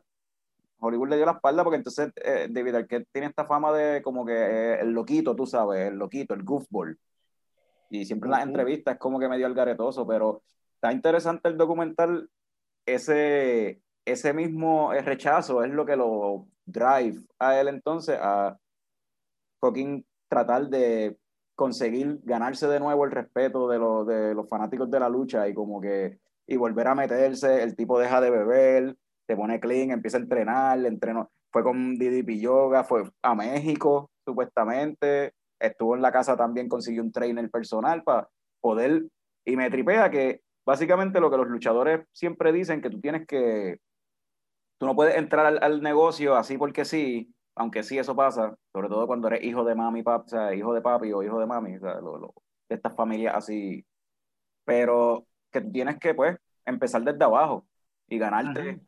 tu spot, tú sabes, y es- me tripea que él empieza supuestamente yendo a un backyard wrestling, y digo supuestamente porque esto es una pregunta que les tengo, ¿verdad? Antes de seguir adelante con, el, con el- lo del documental, este, ¿cuán real de verdad es este documental? Porque esto es producido por él y la esposa, en un momento en que él no tiene nada, básicamente, de ingresos. Él, no, él lo que está recibiendo son regalías de las películas que tenía antes. Su, el relevancy de él está por el piso. So, ¿Cuán real de verdad es esto? ¿O fue simplemente, mano, y si te metes a wrestling y lo grabamos y hacemos un documental? O sea, que de verdad esto es algo que él quiso hacer porque de verdad quería el respeto de, de los fanáticos de lucha libre. ¿O lo hizo, o lo hizo Yo- para hacer un documental y poder jumpstart su carrera? Sí, Yo creo que son los dos, mano. Pues si tú vienes a ver, él dice que él lleva 10 años sometiendo eh, resumen, papeliza, Audicionando. después de películas y estar siendo rechazado película tras película. So, como toda persona que tiene que proveer para su familia, dice, hermano, si a mí no me contratan, yo voy a tener que crear mi propio guiso. Y entonces, a la misma vez, eso, él, me imagino un día él hizo brainstorming, que yo puedo hacer mi propio guiso, que la gente me conoce, que le gustaría ver. Tin, tin, lucha libre. Sí, porque So, imagínense este- estar viviendo de las regalías de películas como Eight Legged Freaks. Como si, si, si tú eres el protagonista de Eight Legged Freaks, ¿a ¿cuánto tú te puedes estar ganando por cada regalía de, de, la, de, la, de la persona que de cada seis meses gasta dos pesitos por verla en YouTube? Eh, Eso es como que como 26 centavos. como 26 centavos, exacto. Ah, Eso tenía que estar bien pelado, pero yo pienso que él en verdad le gusta la lucha libre. Ah, Sí. En verdad le gusta. En parte sí, necesitaba hacer algo por- con su vida y te- necesitaba redimirse y hacer dinero en el proceso. Pero también esta parte de que, de que él está determinado a redimirse y decir, ok, yo le falté el respeto a la lucha libre, pues yo merezco entonces empezar de cero y coger los bumps y, y ponerme al día porque, porque los fanáticos no se merecen lo que yo hice y, y son cosas que pasan ya a la edad de él, ya a esa edad la gente como que quiere hacer amends Ujú. Y en verdad, pues eh, vamos a hacerlo. Y necesito los chavos, pero también es algo que, que está long past overdue. Ah, tengo que hacerlo. Y sí, me gusta la idea de, de cómo él se redime y él empieza de cero en canchas pequeñas e incluso va a México a luchar y no va a México a luchar con, con superestrellas de la CMLL o AAA. Va a una compañía pequeña de luchadores que, que se ganan la vida con propinas que la gente le da en la calle. Eso, ya, se, Eso- eso- son literalmente de abajo. A mí me tripió en esa escena, ¿verdad? Que eh, enseñan esta, este sitio como un garage, qué sé yo, un- no es ni una cancha, donde se, se, es un, se tiraron un, un ring y hay uno, unos bleachers ahí pequeñitos. ¿Y cuánta gente había ahí? Más o menos de audiencia, qué sé yo, habían 20 personas, como mucho, más seguro, algo así. como 15, 20 personas. Algo así. Y yo digo, diablo, mano, esta gente a mí me, me, me como que me, como que me identifiqué con eso, porque es como que, diablo, esta gente está montando un ring, entrenando, eh, vive su vida con una careta, básicamente, o sea, tienen una personalidad aparte, qué sé yo, y entonces están aquí dándose cantazos y cogiendo bombs y qué sé yo, para 15 cabrones.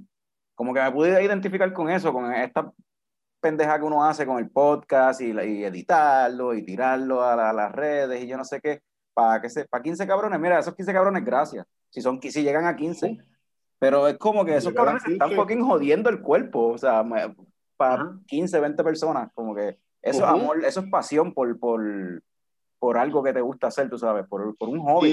como- Y, y a mí me pasa, ya que estamos hablando de, de nuestros proyectos personales, ah, me está pasando con, con, ah, con yo odio lucha libre, puñeta, yo tengo que estar pendiente a la lucha libre, a lo que pasa, yo tengo que estar conectándome los sábados por la noche, eh, para cuatro cabrones nada más. Y en Small Reviews estar una hora escribiendo un review de una película para que para 100 cabrones, eh, en verdad son más de 100, pero como que eran menos gente de lo que uno esperaría.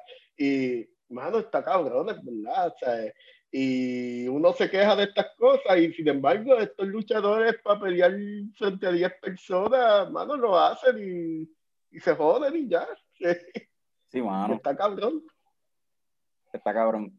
Este, y está gufio como ver la progresión de cómo él fue a México, después de eso entonces montó un, un ring en su casa y se consiguió un, un trainer que lo entrenara en la casa y tú vas viendo el, el cambio físico en el cuerpo de David. Arquette. O sea, dejó de beber, se puso a entrenar todos los días y tú ves que pues para un, un viejito de, un, para un, vieji- un viejito no, pero un don de 46 años que hasta los otros días era alcohólico, de momento está fit, mano. Está, se ve decente, se ve healthy, Ujú. saludable.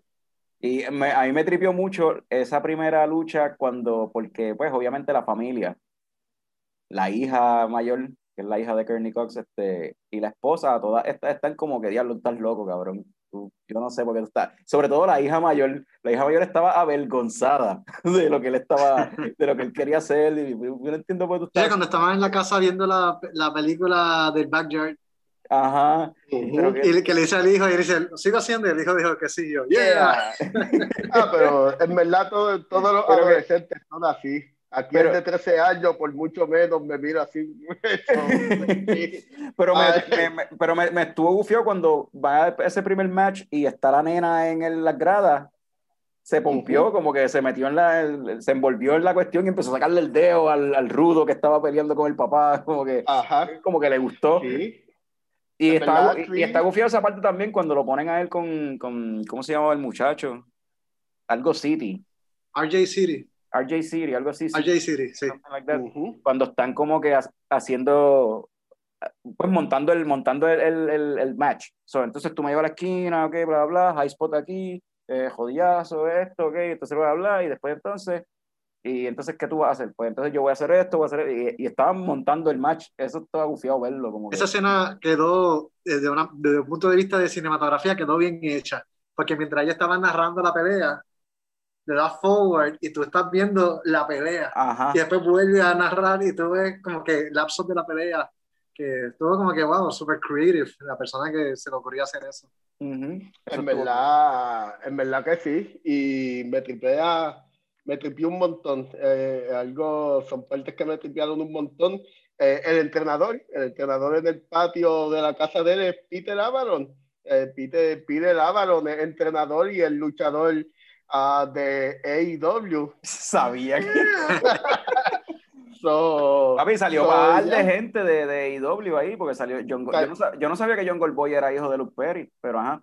Eh, era eh, el hijo de Luke Perry, sí, a Jungle Boy. Y salió. Eh, Luke Perry joven con pelo largo, básicamente, es lo que es Jungle Boy. Y más Pero bajito. sí. Pero, y pero en los créditos también salió en JF, lo vi por ahí. Salió en JF sale, sí, sale un montón de gente porque, ah, recuerda, esto fue grabado hace unos, unos dos años. Sí, eh, cuando 2018, todavía- 2019. Eh, exacto, hace unos tres años, pues to- todos estos luchadores que hoy día están en AEW, estos chamaquitos de AEW, estaban en el circuito independiente hace varios años. Y muchos de ese circuito independiente, eh, panas de los Young Bucks al fin terminaron firmados en AEW. Ah, y nepotismo en la lucha libre, como siempre. Este, son pues de la escena de la lucha libre in- indie de, de Los Ángeles. Y en verdad, pues, ese colillo salió. La, en cuestión, muchos documentales a veces son típicos. Últimamente yo he visto que la mayoría de los documentales, y yo creo que lo mencioné cuando estábamos hablando en el, en el pasado Leche Slam, cuando hablamos de Western Civilization que, y, de, y, de, y de The 13th, que los documentales hoy en día como que tienden a ser como que preachy, como que se, se están como que se nota que hay una intención detrás. Y en este, pues sí, está- se nota que es como que pues queremos boost la carrera de, de, de, de David Arquette, maybe darle un, un jumpstart, la relevancia del nombre de David Arquette, I guess. Pero anyway, el, el documental sigue, fluye como una historia, tiene un, un- hay un storytelling, ¿sabes? Tú, tú ves como que como va subiendo, como si fuera un, un encreciendo casi más o menos. Y mano, yo tengo que decir que hubo momentos en que me emocioné, que me sentí excited y como que, y aunque David Arquette no es un tipo que me cae bien, hablando claro, y pienso que es un fucking anormal y un payaso, pues sí hubo momentos que me sentí como que, coño, good for him. Qué bueno que logró hacer esto, qué bueno que logró hacer esto otro. Pero hay una... Hay dos escenas, ¿verdad? Que son medio revealing y, y shocking. Una es cuando a él lo están dando un tratamiento de, de ¿cómo que? De un, antidepresa, depre- un antidepresivo que se lo están inyectando por suero Ah, sí. este, que Sí. se llama, que, que, o sea, no me acuerdo el nombre ahora, eh, pero él como que está, pues, como una anestesia, un tipo de anestesia, y él de momento está loco, o sea, tú lo ves, los efectos de ese medicamento, como él como que está descontrolado, como que no, no, no, no, quítame, ah", balbuceando, o sea, endrogado básicamente, y pues, como que, mano, como que mental health, y es por cuestiones de mental health, tú sabes, mental health issues are a real thing, mano, y está no sé, para mí fue medio impresionante ver esa, esa, Sí, mano. esa parte y dejar que entraran tan adentro de su vida, el documental llegar a ese nivel, como que creo que respect por eso también. Este, Sí. la otra escena también que fue bien shocking, si no quiere, si nadie quiere abundar en eso, este, Eduardo, ¿qué, ¿cuál fue la escena más shocking para ti? Bueno, mano, para mí la escena más shocking fue la cuando se, va, se meta a, a esta federación de hardcore wrestling y me da gracia porque cuando él llega al lugar, lo primero que él hace es ver cómo se están llevando un tipo casi en camilla. Y él dice, oh, shit, chama- un un chamaco". chamaquito, loco. se lo están cargando y dice, ay, ya, ¿dónde yo me estoy metiendo? Porque parece que no, nunca había ido. Este, Y from the get-go ya le estaba como que asustado por lo que iba a pasar, pero él ya estaba en Backyard Wrestling, so dije, I can do this. Pero se fue de las manos, mano. Eso- That was super hardcore y todo estaba súper.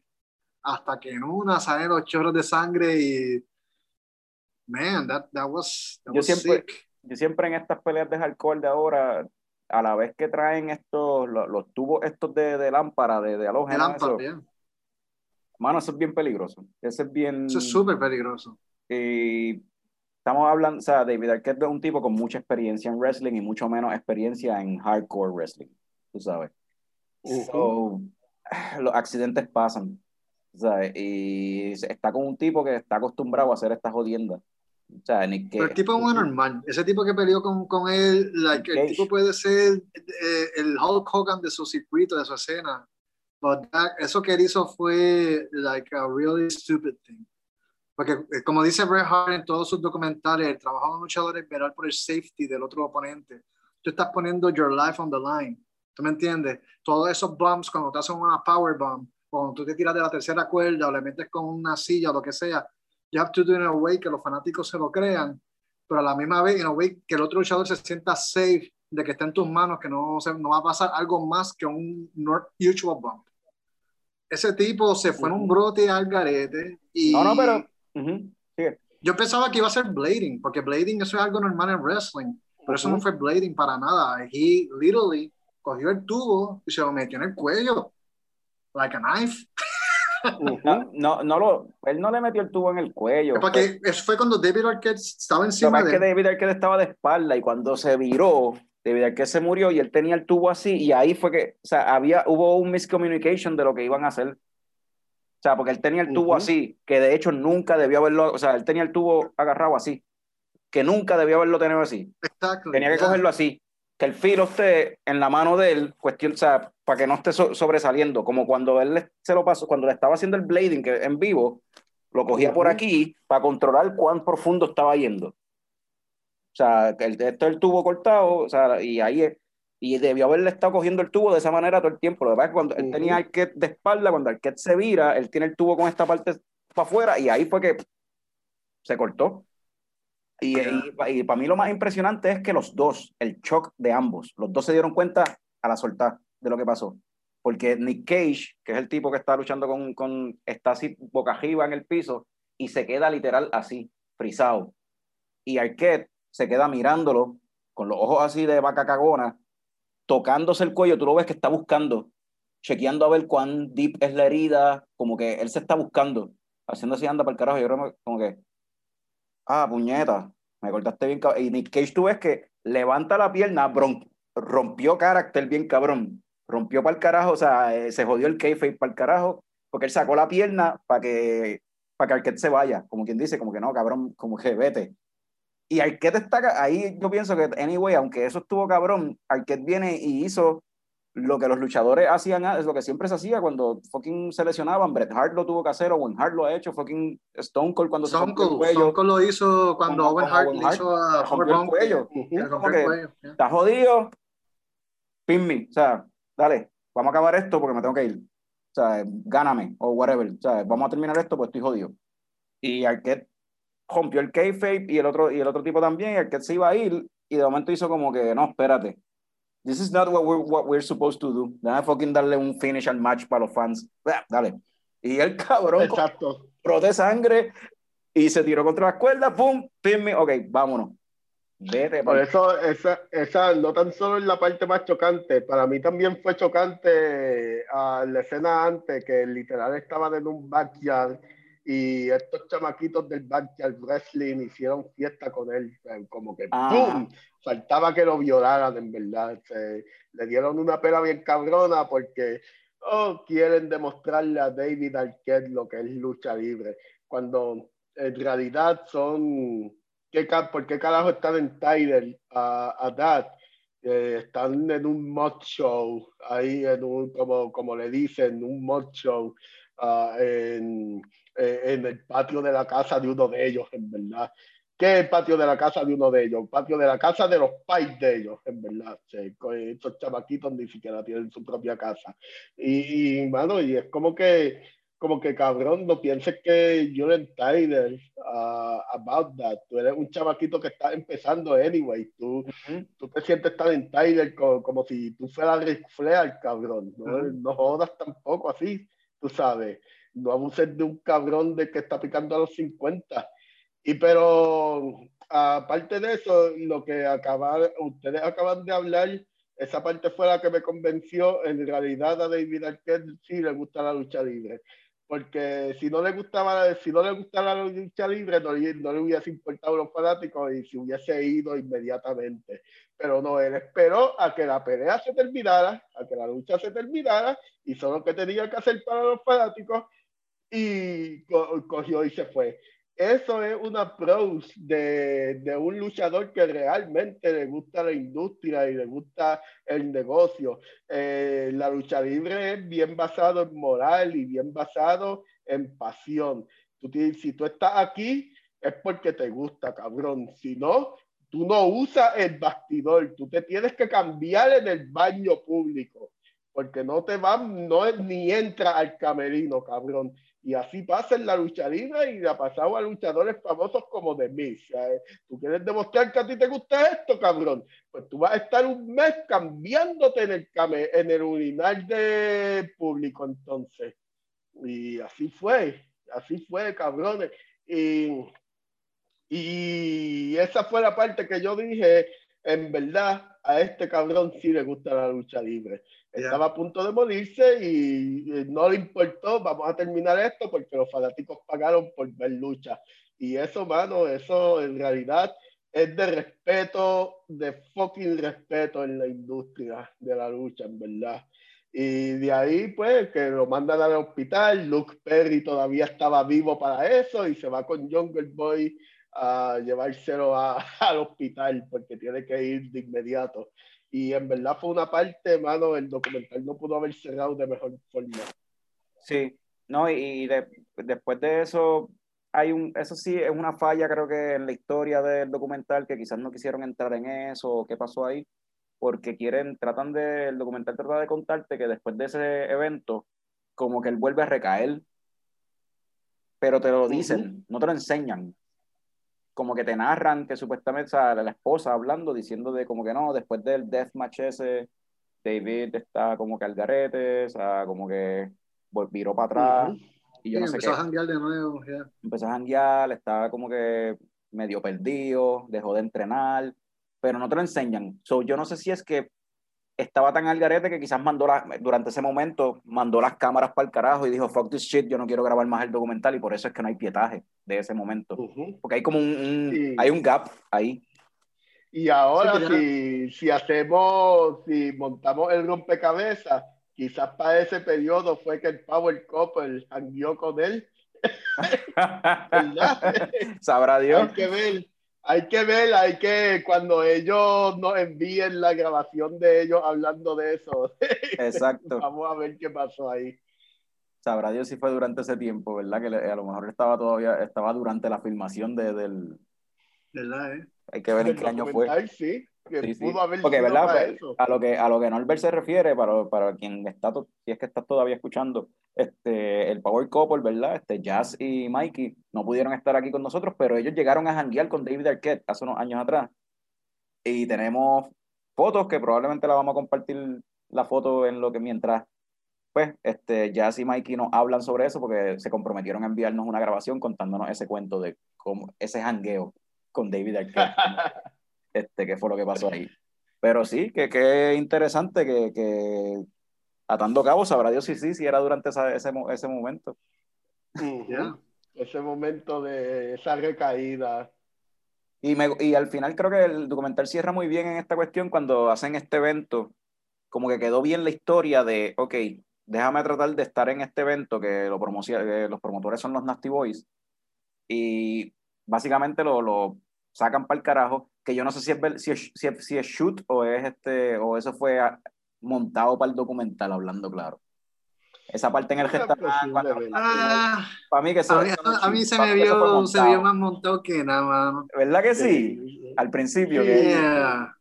Si los, Nasty Boys, si los Nasty Boys no respetaran a David Arquette, en primer lugar de lo hubiesen invitado.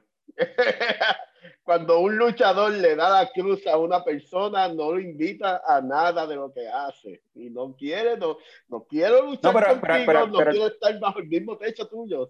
al, Eso yo, yo estoy de acuerdo, pero la parte de, de que por poco se han a pelear los puños, esa, Sí, era ese extremo, un Applebee's para mí fue así. montado.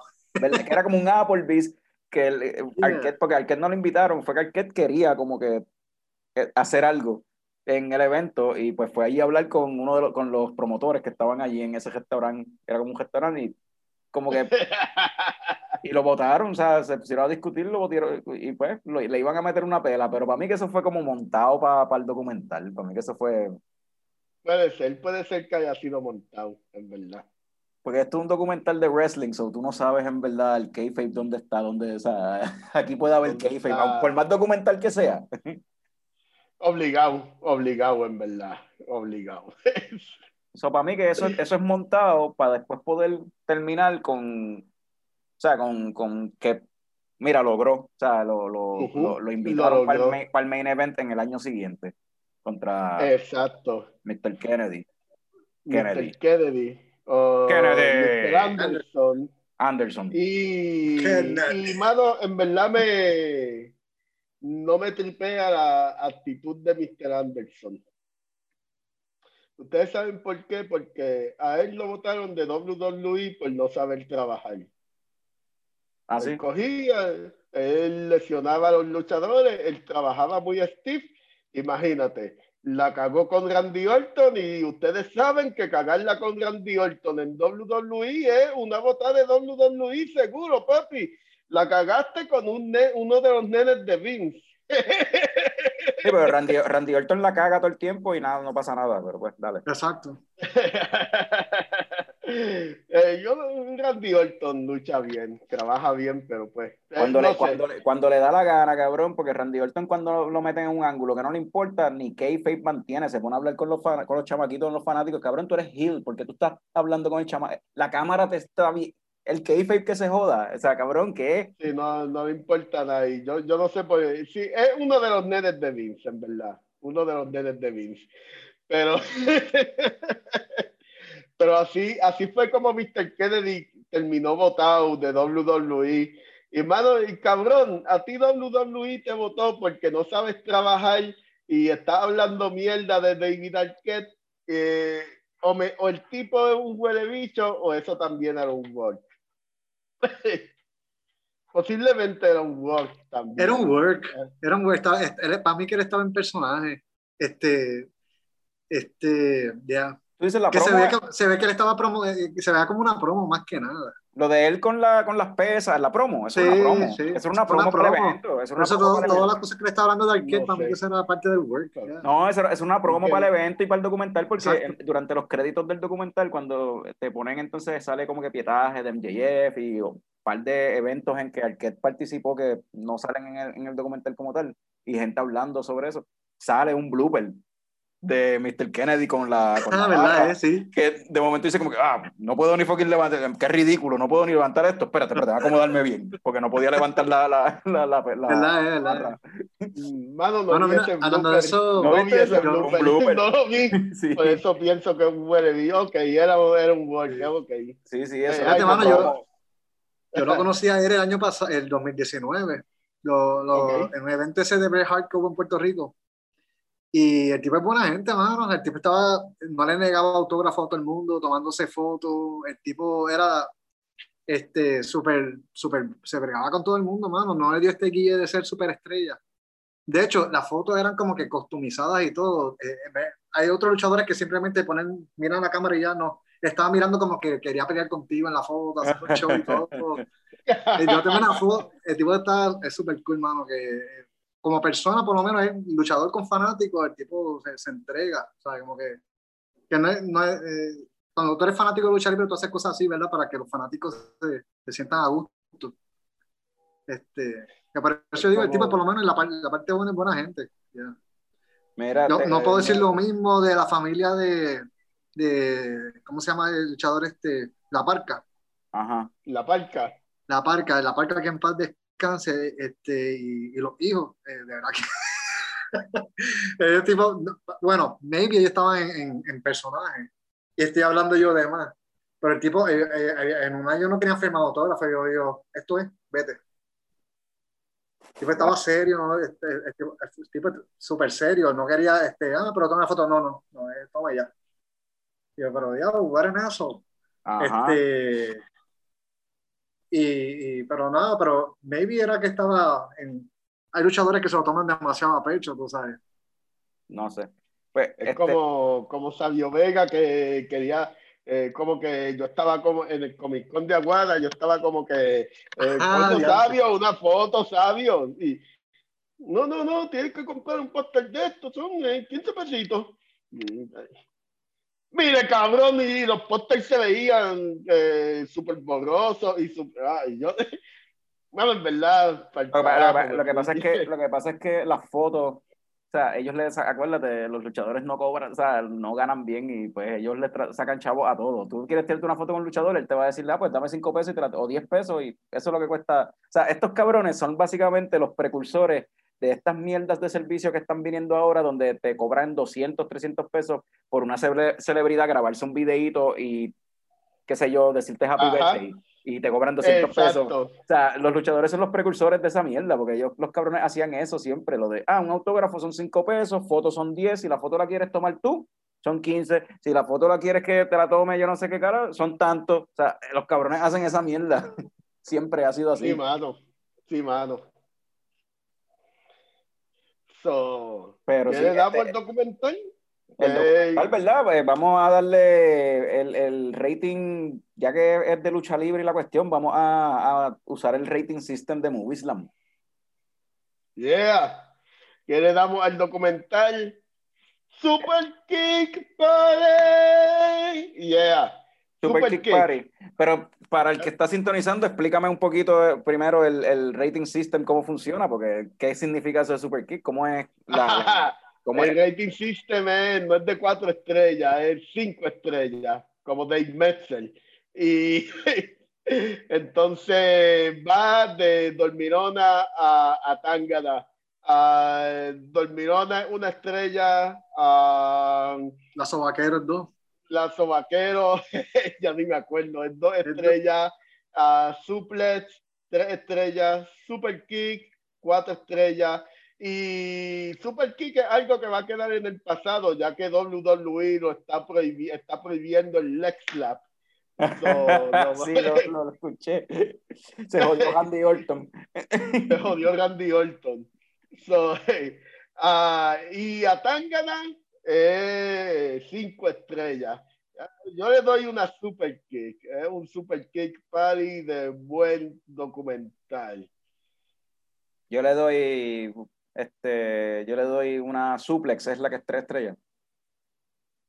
Yo le doy una suplex, porque tiene, está bien hecho en verdad el documental, está bueno, está interesante, pero no, como que hay algunas cositas anyway, y sigo pensando que como que hay al, como que no sé cuán real, cuán real de verdad es. Como que yo creo que hay muchas cosas aquí que no son, que no son shoot, que son preparadas, son montadas para el documental, yo creo. No es. A mí me gustan los documentales que sea como que este es el pietaje de lo que está pas- de lo que pasó en el momento. Y aquí habían algunas cosas que me daba la impresión de que para mí que eran montadas para el documental y Yeah. ya. Ok. O sea, aún lo de. México, que esto, lo de México estuvo bien gufiado. Maybe si él fue a entrenar allí, pero no sé, se siente montado. Se siente como que, como que eso no era el momento en que él estaba entrenando. Eso era lo que ellos decidieron enseñar. Sí, porque yo fui a entrenar a México, pues vamos a hacer algo como que estoy entrenando a México. Pero no había, cuando él entrenó en México de verdad, para mí que no habían, no sé, si es que de verdad lo hizo. No sé, habían cosas que no se sentían muy real. So, le doy suplex que está bien, pero es right down the middle porque está bueno, pero habían cositas que como que, no sé. Eduardo. Sí, ah, Le doy una super kick también, este, y lo que tú dices, ¿verdad? Para mí es el flaw principal, este, no es un flaw, ¿verdad? Porque como todo documental tiene, pero el, el overall es un documental súper entretenido. Y lo más importante es que me cambió la imagen de David Arquette, como dijo Norbert al principio. David Arquette para mí era una persona súper pedante, que me caía mal solamente por el hecho de que fue campeón de la WCW. Como todos los fanáticos de wrestling back then recuerdan ese, tratan de olvidar ese momento, mejor dicho. Este, y de la nada, cómo él te cambia esa imagen de él en, el journey, desde abajo, cogiendo todos esos bumps, todos esos cantazos. Tú entras a la casa de él, ves struggle espiritual, mental y físico. porque le dio un ataque al corazón también antes de, de que empezara el documental. Este, y él pone su vida on the line. Por todo, todo eso, para mí es captivating, porque hay hasta parte super funny en, la, en el documental. La escena de, de que le cortaron el cuello, que por poco muera ahí en el ring. Para mí, yo estuve con la boca abierta como si fuera, estuviera viendo Saw. Y fuck, qué cosa más fucking horrible, mano. Este, so, overall es bien entretenido y una super kick. Ya. All right. Y ya, ya que Eduardo, Eduardo está hablando de, después de lo mucho que odiábamos al hombre al principio, este, yo para que entiendan, para que tengan como que un picture de, de por qué nuestro odio y por qué como que respetamos tanto la industria. Ah, yo, yo les recomiendo que vean, vean documentales de lucha libre buenos documentales como el de Rick Flair, como el de Andre the Giant, son buenos documentales y te van a dar una idea de, de por qué los fanáticos de la lucha libre somos tan apasionados.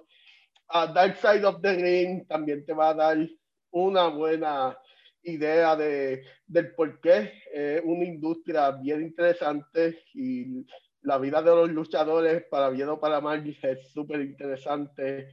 Y en verdad, para que tengan un entendimiento del por qué amamos tanto esto, vean varios documentales, y porque en realidad la lucha libre es algo bien interesante.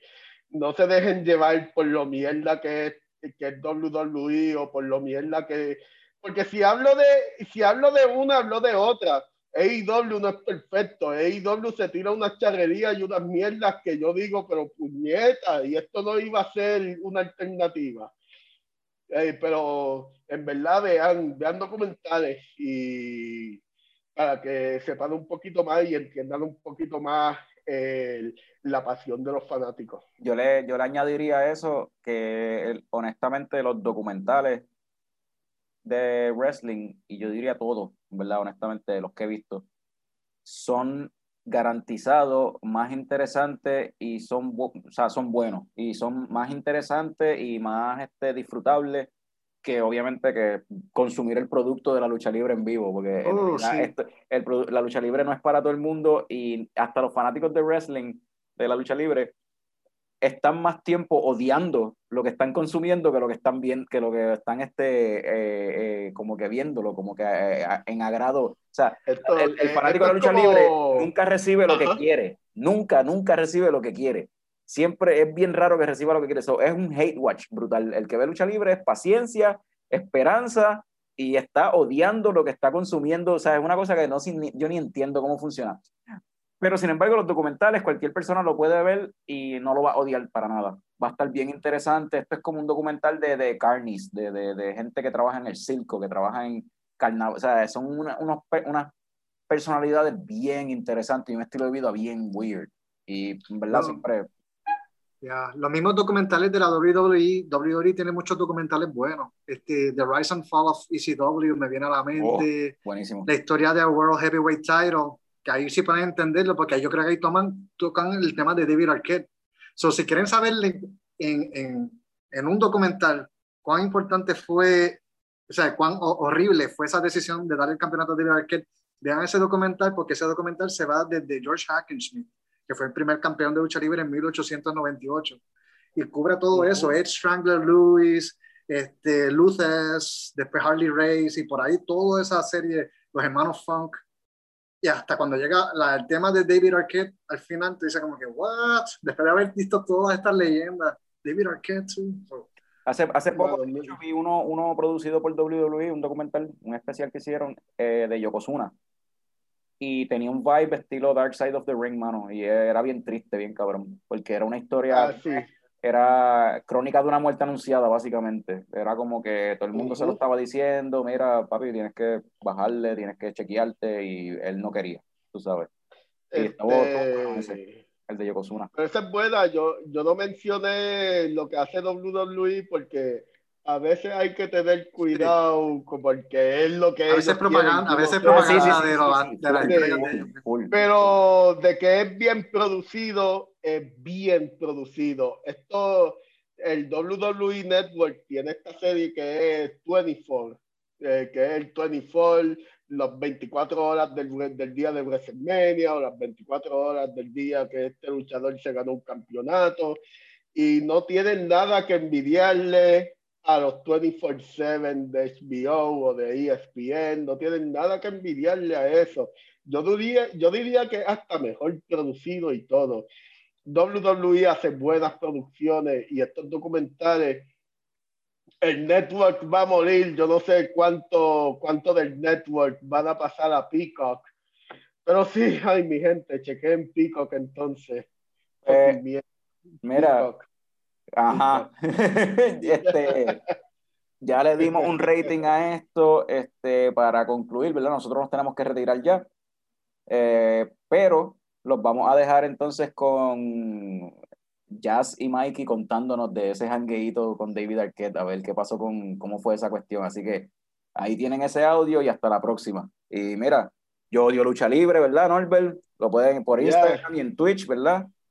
Ya, yo odio lucha libre a las 10 de la noche de Puerto Rico, eh, los sábados por la noche, pendiente a- al Facebook, al, a Twitter y al Instagram de nosotros, que siempre avisamos cuando el episodio se va a dar live a cabo.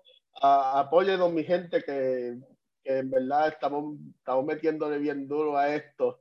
Y nada, eh, sí, síganos eh, para más episodios y más inventos de Leche Coco. Tenemos al poeta ahí. Eduardo, háblanos de tus proyectos de, de poesía. Sí, este, por ahora estoy trabajando en algo, un proyecto personal aparte. Vamos a ver cómo nos va. Está súper early.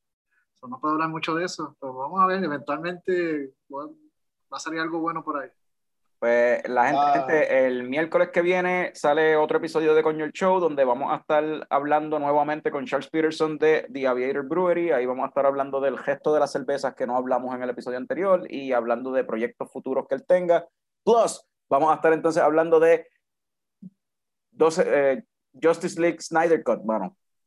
Va a salir dos La semanas después de que salió la película, so Ya. va a tener chance de haberla visto. Esto va a ser spoiler talk full.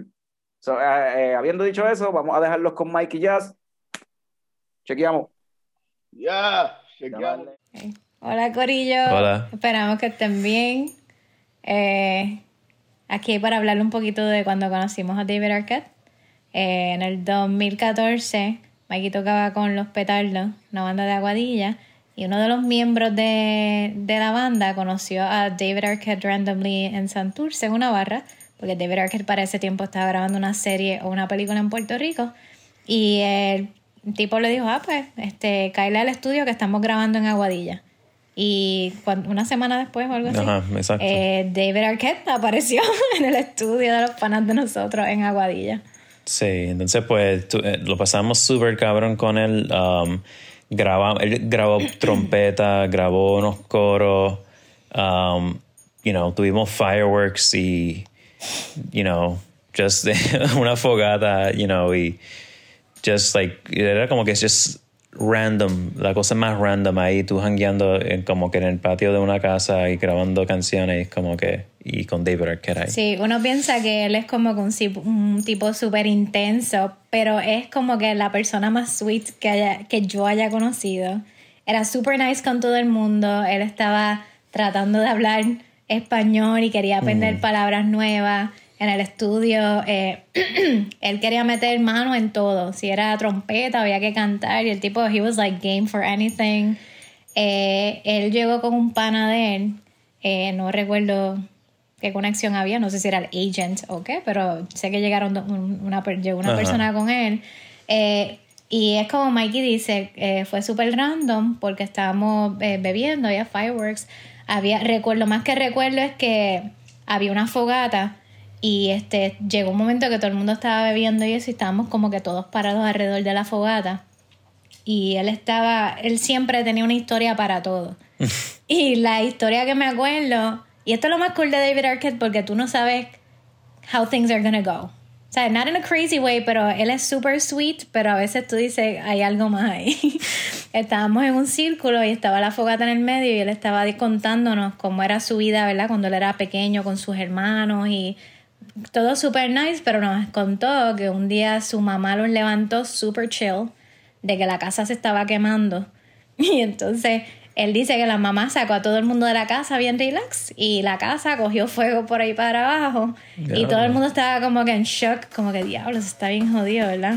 Pero lo más cabrón de todo fue que después que contó la historia dijo, I'm not afraid of fire. Y pum, brincó Oh, por encima de la fogata. Sí. Y todo el mundo, oh my god, like, eh, uno de los planks como que se cayó al piso. Y tú No, dices, no, es porque no. ¿Te imaginas que este tipo se queme aquí en Aguadilla? como que he didn't land the landing, ¿verdad? So, Ah. como que parte de su, pie, su pie cogió, no, tocó el fuego y era como que, Dios mío. Sí, pero es como de estos, de estos eventos que con las películas de teenagers que el tipo se cae y después se para, wow, y todo el mundo, ah, eso estuvo cabrón. Yeah. Fue algo como que así. So, lo cool fue que um, so, lo conocimos en ese show, lo invitan pa- para el estudio. Entiendo que no sabíamos si iba a llegar, pero llegó. Y entonces a la semana um, tuvimos un show en San Juan para abrir, abrir la puya. Y también lo mismo, pues mira, vamos para allá, vamos a invitar. Like, y no sabíamos si iba a llegar. Y no solamente que llegó, sino que él nos anunció. So, él nos anunció hospedarlo para ese show, para abrir la puya. Y lo más cabrón que estuvo también fue que de las palabras que le enseñó Macoyo fue, y fue por una canción que él estaba haciendo al coro, fue Fuacata. Ajá, right. Y recuerdo que fue la- una de las primeras palabras que aprendió y en el show, después que los presentó, dijo Ah, Fuacata bien sí, duro. sí. y estaba súper cool, de verdad. Y fue en Gabanao para presentar a Right, Respeto. exacto, yeah. Ahí ven el, el gabán gris eh, verde Right. eh, que, el que le envía la foto.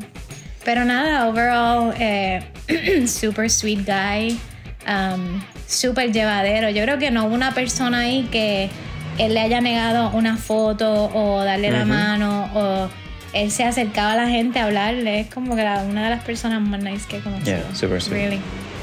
Eh, pero no, hopefully, randomly, me encontremos por ahí otra vez. Ajá. you never know.